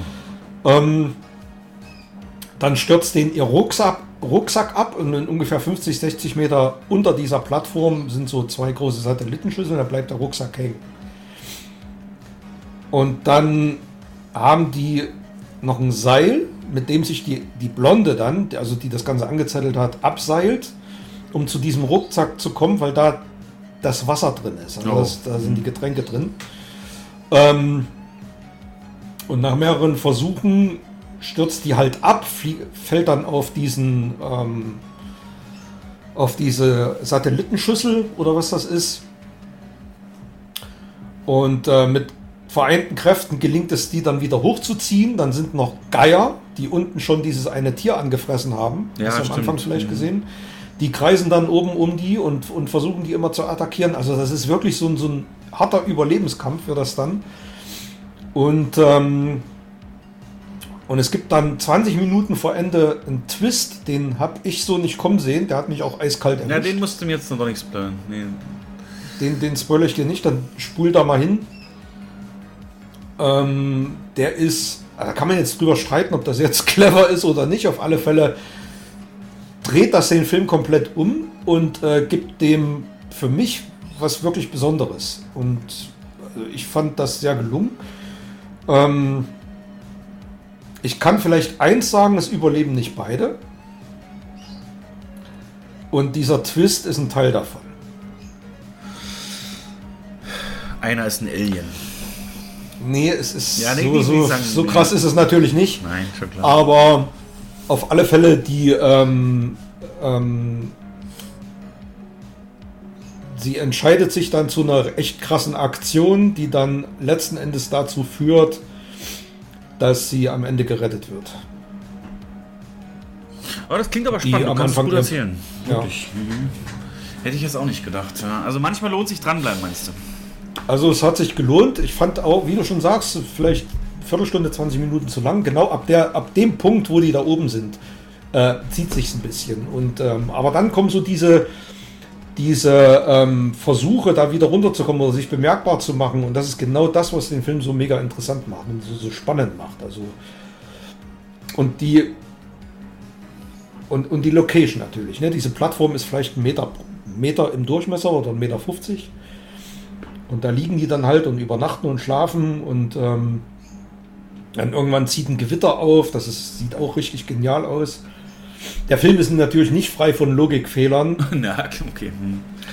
Ähm, ne, also da, das schreiben auch einige Kritiken in 600 oder 620 Meter Höhe, hast halt ganz andere Klimaverhältnisse und da weht halt nur so ein laues Lüftchen und äh, normalerweise hast du da richtig Sturm und äh, wer mal auf dem Brocken war, weiß das ja, ja wie das dazu geht. Mhm. Und ähm, da hätte ich mir vielleicht ein bisschen mehr Dramatik gewünscht, dass es richtig, dass sie mal einen richtigen Regenguss abkriegen oder weißt du, so einen richtigen, äh, dass das noch eine Herausforderung wird. Aber trotzdem insgesamt kann ich dem empfehlen und ähm, also ich war mega angenehm überrascht über den Film. Irre. Okay, hast mich ja. überzeugt. Ich, ich schaue heute Abend zu Ende. Ähm, der Regisseur irgendwie. Kein Meister. Bin ich der Meinung, der hat schon andere Sachen gemacht. Das weiß ich nicht. Also kein Meisterwerk. Ähm, wie du schon sagst, Schauspielleistungen sind okay, aber die, der Vater wird übrigens gespielt von Jeffrey Dean Morgan, der Negan aus ähm, Walking Dead. Okay. So. Aber lohnt sich. Der Twist ist vielleicht jetzt nicht jedermanns Sache, aber also mir hat es gefallen. So, ich guck mal gerade. Fall, Regie, Scott Mann. Mal gucken, was der gemacht hat. Ja, gar nichts. Nee, das ist eine erste größere. Erste größere Filmregiearbeit. Okay. Naja, dann. Äh, aber genauso richtig schönes Abschaltdings. Äh, ja. Gute Unterhaltung. Im Kino hätte er, glaube ich, nur schlechte Kritiken gekriegt und hätte nicht funktioniert. Aber das habe ich mich die ganze Zeit gefragt, ob der, also die Ausgangssituation dachte ich mir, hm, wäre so ein guter Sneak-Film, äh, so ja, für Studentenpublikum. Okay, hm, ich, ich glaube, die hätten den ganz gut gefunden. Entschuldigung. Aber stimme ich dir zu, so ähm, breiten Kinoeinsatz, so groß ist er dann doch nicht. Aber ja, ganz nett. Okay, dann ich noch kurz und dann unseren gemeinsamen Film. Und zwar hm, habe ich auch einen Streaming, einen St Film geguckt, der von einem Streamer produziert ist, der aber Wert darauf gelegt hat, dass er auch eine kurze Kinoauswertung bekommt. Und zwar ist das der große Wurf, er. Ähm, hatten wir kurz schon mal angesprochen gerade eben. Es ist im Endeffekt die Geschichte Mitte der 80er. Michael Jordan äh, steht kurz davor, an die NBA berufen zu werden, ist damals noch Rookie, der also dann ja, von den großen Teams gepickt werden kann, wie es so schön heißt. Und es geht eben darum, die Basketball, Schuh- und Ausrüstungsindustrie ähm, die ist eigentlich fest in den Händen von Converse, ne, die, die, die, die Firma, die die Chucks auch macht, und, und äh, Adidas. Und Nike ist eigentlich nur im Laufen, Marathon und so, bis dahin ein Begriff und noch gar nicht so lange am Markt. Und die wollen natürlich auch im Basketball Fuß fassen. Und da gibt es dann eben diesen Analysten, gespielt von Matt Damon, der sich sicher ist, dass man, die haben begrenztes Budget natürlich auch, bei weitem nicht so groß wie Adidas, äh, dass man ähm, ja, Michael Jordan holen müsste. Bisher war man immer so, dann nehmen wir lieber drei mittelmäßige und haben breite Vertretungen und keiner ist sich sicher, klappt das auch mit Jordan, wird er so groß, wie er wird und ähm, ja, muss dann auch den Chef äh, von Nike, gespielt von Ben Affleck, davon überzeugen, dass er dann eben an ihn rantritt und dass er Geld dafür kriegt und ein Schuh muss natürlich her und so weiter. Also im Prinzip die Geschichte, wie Nike Michael Jordan unter Vertrag genommen hat, wo er dann bis heute die ikonischen Air Jordan Schuhe äh, mit diesem Logo, wie er da gerade hochspringt und so weiter, entstanden ist. Und ich hätte gedacht, Jens, ich bin kein großer Basketball-Fan, die Schuhindustrie ist jetzt für mich nicht so interessant. Äh, dachte ich so, naja, guckst du mal rein. Und das Ergebnis steht ja vor allem auch fest. Sie kriegen ihn ja. Ne? Es ist ja jetzt kein Film, der irgendwie so. Und ich habe dem Film vier von fünf Sterne gegeben. Der hat mich von Anfang bis Ende richtig genial unterhalten. Also hätte ich nie gedacht, wahrscheinlich auch, weil meine Erwartungen so ein bisschen geringer waren. Aber allein die Eröffnung ist so eine schöne 80er-Montage mit 80er-Musik, also richtig toll gemacht, die dann eben überführt in das Nike-Firmenleben und ähm, dann zu den einzelnen Schritten, die die einzelnen Personen eben gehen, um da zu versuchen, Michael Jordan zu äh, überzeugen. Aber eben auch die Konkurrenten werden dargestellt. Adidas, die Eltern von Michael Jordan kommen, haben eine große Rolle, da sie ihn ja mehr oder weniger beraten noch und vertreten auch. Ähm, muss man die also auch mit an Bord holen. Und das ist natürlich Kulturunterschiede und die wissen genau, alle wollen nur das meiste Geld für sich aus ihrem Sohn und hin und her und hin und her und äh, das Ganze, wie gesagt, mit tollen Montagen, absolut geile lizenzierte Songauswahl, wirklich toll, 80er Feeling pur.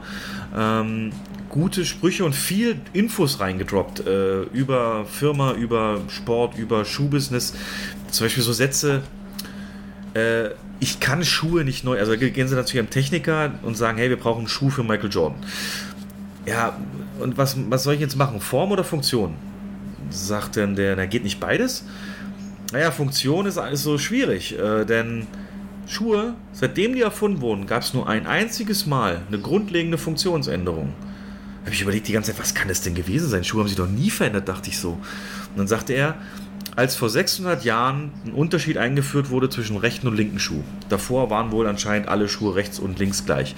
Ähm, fand ich interessantes, so nettes Wissen. Oder eben, dass der, der Nike-Logo, der Swoosh, dieser Haken, dass der von einer Kunststudentin für 37 Dollar gekauft wurde von, von dem Nike-Boss damals. Und dass ein Nike eigentlich erst anders heißen sollte. Und hin und her und hin und her. Und dann am Ende, wenn es dann zur Verhandlung kommt, hält Matt Damon auch eine Rede, die hatte die Qualität der Präsidentenrede in Independence Day. Ne? Das ist wirklich krass. Wirklich ist ohne das ganze Tamtam, -Tam, aber die war, die hätte von mir kommen können. Also wenn du das gucken solltest und die Rede kommt, denkst du, jo, Stefan. Äh, ja, also vier von fünf Sterne, wenn du mal wirklich was Interessantes gucken willst, was kompetent gemacht ist, ähm, mit Damon und, und äh, Ben Affleck ja schon immer sehr erfolgreich zusammengearbeitet. Haben hier übrigens auch die Writing Credits, also die, die Schreiber äh, Written by Credits, komplett, so einem komplett Unbekannten überlassen, obwohl ich gelesen habe, dass die nur das Grundskript bekommen haben und richtig viel haben die beiden dran verändert. Also eigentlich hätten die sich da auch noch mit reinschreiben müssen. Haben sie aber nicht, weil sie noch genau wussten, wie schwer es damals war, Goodwill Hunting an Studios ranzubringen. Und ähm, sehr, sehr noble Geste. Von daher, der Film, also wirklich, hätte ich nicht gedacht, hat mich dran behalten, hat mich äh, interessiert, trotz allem. Und es war mal interessant, so zu sehen, wie so ein Unternehmen, wie so Sachen, die heute selbstverständlich sind, so mega bekannt sind, wie die eigentlich teilweise auch aus Zufall oder auch teilweise nur durch den richtigen Riecher von einigen dann äh, entstehen. Ne? Es ist ja, ja, diese Art von Film nimmt ja gerade zu. Es gibt ja dann auch äh, Tetris, äh, war ein Film, der da so ähnlich Firmengeschichte darstellt. Ähm, fällt mir jetzt gerade keiner ein, aber das sind Blackberry, kommt glaube ich bald ein Film über Blackberry. Und ja. Mhm. Also eher der große Wurf, sehr zu empfehlen. Wie, hat er, wie lange hattet ihr den gezeigt oder wie lief der? Wir hatten, wir hatten den, aber der lief ähm, unter dem Radar. Okay, krass. Ja gut, vielleicht ja. weil es so ein Ami-zentrisches Thema ist. Wie gesagt, wäre es ja. nicht auf Streaming, ich hätte im Kino auch kein Geld dafür ausgegeben, aber so... Ähm, ich weiß gar nicht, wo streamt der? der? Bei Prime, glaube ich auch. Der liefert nicht lange. Nee, ja, das so. ist ja so Streamer-Fenster, genau. So, und dann noch den, den wir gemeinsam geguckt haben: Ant-Man on the Wasp Quantumania. Ein Film, der so viel Dresche bekommen hat, dass ich mich unbedingt überzeugen musste, ob das gerechtfertigt war. Denn äh, mhm. begonnen von dem schlechtesten Einspielergebnis seit Ewigkeiten für Marvel bis hin zu äh, dem Vorwurf, dass er all seine Werte verraten hat, dass es kein echter Ant-Man-Film mehr ist, plus die Aufgabe, Marvels Phase 5 mehr oder weniger zu eröffnen und einen Bösewicht zu etablieren, kam hier so viel zusammen, dass irgendwie ja, nicht scheinbar, zumindest beim Publikum, nicht geklickt hat und nicht geklappt hat. Ähm, hat es bei dir denn geklappt? Wie hast du den Film erlebt? Beim, also, das war bei mir so ein Auf und Ab. Ähm, die ersten 20 Minuten, 30 Minuten ging es mir so wie dir bei Fall. okay, gut mir, beschrieben. Oh, ne? Ja, da habe ich auch gedacht, wie lange geht denn der jetzt noch? Und oh, was, was soll denn jetzt hier noch passieren? Die sind jetzt okay, die sind in der Quantenebene. Ähm, wie sie reingekommen sind, ist totaler Bullshit, fand ich. Also das war die Tochter von, von Scott Lang, äh, entwickelt so ein Gerät, mit der man mit der Quantenebene kommunizieren kann. Opa, ich habe deine Bücher gelesen, deswegen kann ich sowas jetzt. Ja, deswegen kann ich sowas. Ich mhm. kann auch, ähm, weiß ich nicht, Zeitmaschinen bauen und ja. Ähm, egal. Fluxkompensator habe ich auch entwickelt. Und dann kommt Michael Pfeiffer um die Ecke und meint, hast du da ein Signal runtergesendet? Ja. Um Gottes Willen macht das Ding aus. Und äh, da dachte ich mir so, hallo? Warum hast du das nicht vorher schon mal gesagt, dass man bitte niemals mehr mit dieser Quantenebene kommunizieren soll? Keine Signale darunter schicken und und und. Warum hatten die das alles für sich behalten? Habe ich die Antwort, soll ich dir sagen? Ende, ja, erzähle. Weil es sonst keinen Film gegeben hätte. ja, aber, oder? Ja, also das ist das. Ja, ja aber das ist das, was mich am meisten. Ja, aber das hat mich die ganze wirklich, Zeit, oder? Bis die mal irgendwann bis, anfängt zu erzählen über Kang. Ja, Jeder fragt sie. Bis die, äh, zum Ende. Bis zum Ende hat mich das so extrem an diesem Film gestört. Äh, warum, hat, warum hatten die das nicht erzählt? Die hätte doch alles verhindern können. Einfach, dass sie gesagt hat, passt auf, da unten sitzt so ein Typ, der kann so Universum vernichten. ähm, Der sitzt da in Quarantäne. Ja. Bitte entwickelt nie wieder ein Gerät, was irgendwie Signale in die Quantenebene äh, sendet. Ja. Macht das bitte nicht. Alles andere behalte ich für mich, geht euch nichts an. Ich war da irgendwie eine Anführerin von, von 30 Jahre lang, habe ich da die Untergrundbewegung äh, mitgemacht und bla bla bla. Mhm, mhm, mhm. Das habe ich nicht, also habe ich nicht verstanden. Ja, ähm, wie gesagt, sonst würde es halt wirklich nicht funktionieren, der Film. Das ist. Äh, das würde, das ja. würde sonst nicht funktionieren, aber das hat mich massiv gestört. Ab dem Punkt, ab, ab dem Kang auftritt, ist der Film für mich auf einmal gut geworden hat er mir Spaß gemacht. Ähm, auch wegen dem Spiel von dem, wie heißt er? Jonathan Majors. Jonathan Majors, genau. Fand ich grandios. Der, also dieses, diese Vielschichtigkeit, die du hast den ja kaum durchblicken können. Ist er jetzt gut, böse? Wir wissen ja alle, dass er böse ist, aber das hat er am Anfang halt nicht durchblicken lassen und äh, auch die Cameos waren witzig von Bill Murray. Naja, fand ich lustlos und, von ihm. Das war einfach ja, so. Aber also ich fand den optisch, optisch eindrucksvoll, den Film. Ähm, Was fandst du? Wir haben nicht mal ja, zwei Monate nach Avatar, da findest du sowas beeindruckend? Ja, naja, was heißt eindrucksvoll? Aber ich fand das schon nett gemacht. Allerdings, jetzt kommt es noch, teilweise ein bisschen over the top. Also teilweise war es mir ein bisschen zu kitschig. So dieses Clippermonster, ich will auch ein Loch haben und äh, wie viele Löcher hast du denn? Ja, ich habe sieben. Ja, wo? Erzähl mal. Also kannst, du, kannst du alle sieben die, aufzählen? Ich habe mich nämlich gewundert und versucht nachzuzählen. Diese Dialog. Äh, ich habe, ich muss mir, ich muss ja stehen, ich habe auch gezählt. Ja. ja klar. Ja, Augen, klar, sieben. Augen zählen als Löcher, ne? Nee, eigentlich nicht. Ohren, okay, Ohren. Nasenlöcher, Mund. Vier. Mund. Fünf. Äh, Hintern.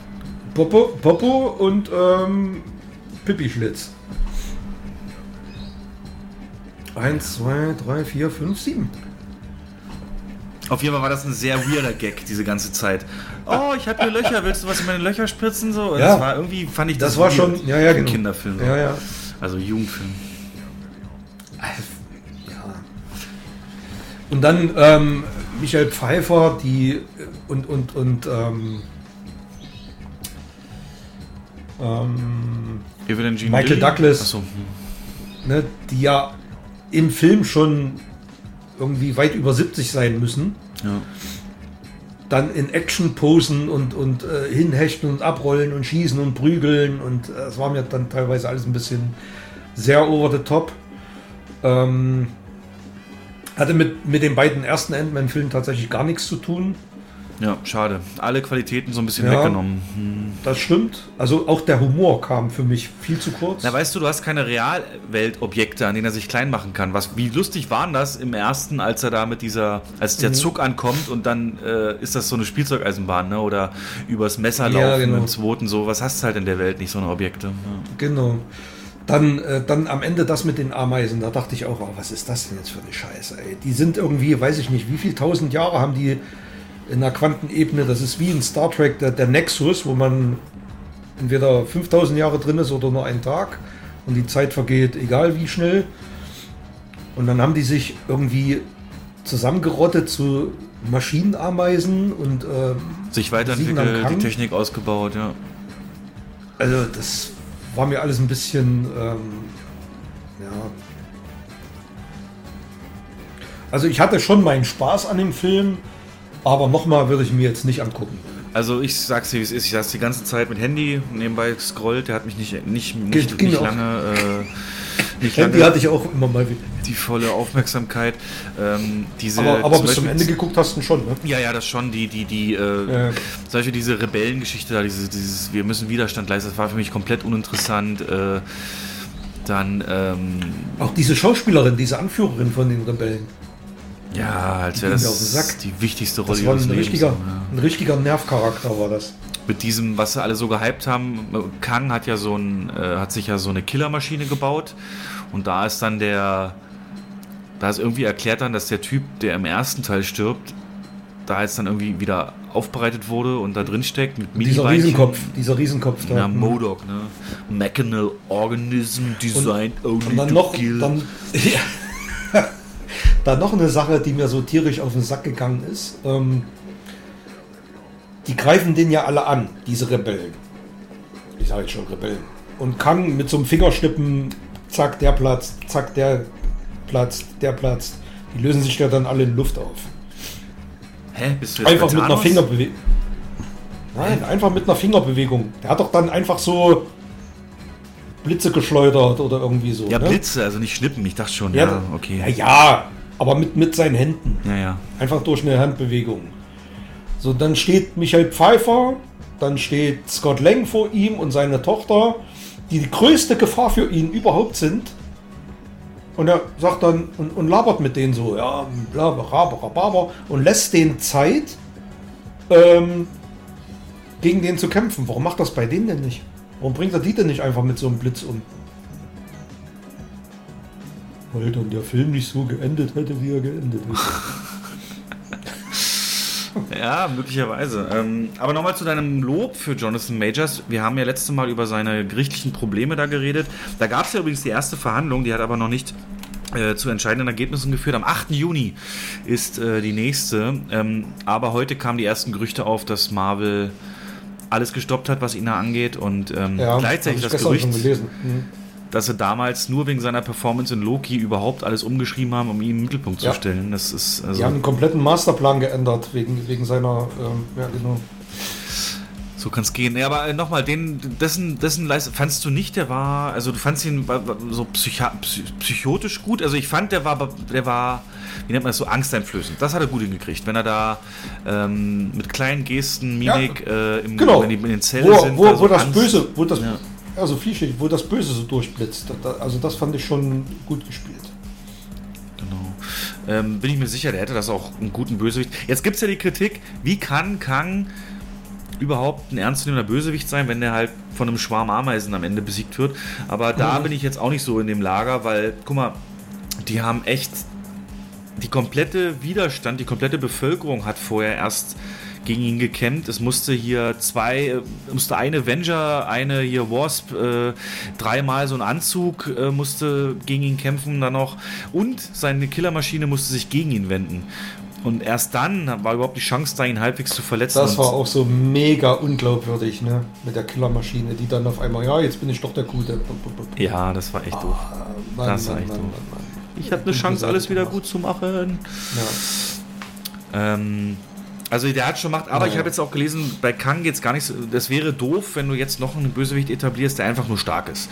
So, der Hulk besiegen kann, einfach mit Stärke, weil dann müsstest du in jeder Phase einen machen, der noch stärker und noch stärker und noch stärker ist. Ja, Und der ist Kang- einfach mächtig, der ist übermächtig. na, Kang ist wohl so anscheinend, wenn selbst wenn du ihn tötest, gibt es von ihm so viele, dann kommt er der nächste. Und äh, Die das hat er Varianten, ja. öfter mal gesagt, ah, ich habe schon so viel mal Tor getötet, wer bist du und wie geht das und äh, bla bla bla. Ähm, mit der Hast du die, Endsequenz die auch, Endcredit, hast du gesehen noch? Hast du bis zum Ende ja. geguckt? Beide, ja, ja. Also die eine Ja. mit der Versammlung und die mit, äh, die auf Loki hinführt, Loki Staffel 2. Ja, auf die, genau. Ja. Ähm, habe ich gesehen. Mein Gott, ist Tom Hiddleston alt geworden, dachte ich mir da aber. Ich konnte gar nicht konzentrieren auf, auf die eigentliche Szene. Aber ja, Ja, also kein Highlight, aber Nee, das, Kino hätte äh, mich geärgert. Das ist, ja, das ist genau das, was Marvel abliefert in letzter Zeit. naja, wobei Guardians spricht dagegen. Ne? Der soll ja richtig gut sein. Ja, aber Guardians ist, das ist auch wieder so ein Film, der, ähm, den man getrennt betrachten muss, der ja nichts zum, ich sag mal, für Phase 5 oder Phase 6 bedeutet. Richtig, der schließt die Phase ab, aber wie er es macht, soll Ja. wohl. Also Black emotional, Widow, Tränen, den würde ich auch unbedingt Ja. gerne bald mal gucken. Ne? Ja.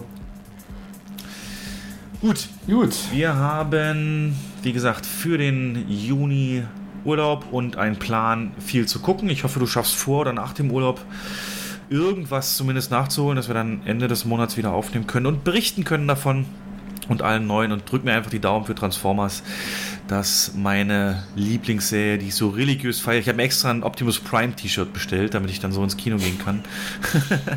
ähm, so ein Durchschnittsfan immer. Aber äh, ja, will ich auf jeden Fall genießen, erleben, einfach mich in der Zeitlupe erfreuen, den Sprüchen. Ich bin aber der Meinung, die haben Rainer Schöne ersetzt. Ne? Ich muss, muss mir das nochmal anhören, aber ich bin mir fast sicher, dass es nicht mehr Rainer Schöne. Der klingt jetzt wie die Alec Baldwin Synchronstimme. Ich muss das nochmal nachprüfen, aber naja. Okay. Äh, Jens, dann viel Spaß bei mit deiner Frau, morgen beim Vorbereiten und schreib mir Ja, gerne jetzt- jetzt allen schon. Neuigkeiten. Jawohl, hau rein. Alles klar. Ciao. Das ist nicht unser Krieg. Optimus, wir alle brauchen einander, um zu überleben. Wie groß kann dieser Typ sein? Äh, er frisst Planeten. Also viel größer als ein Planet.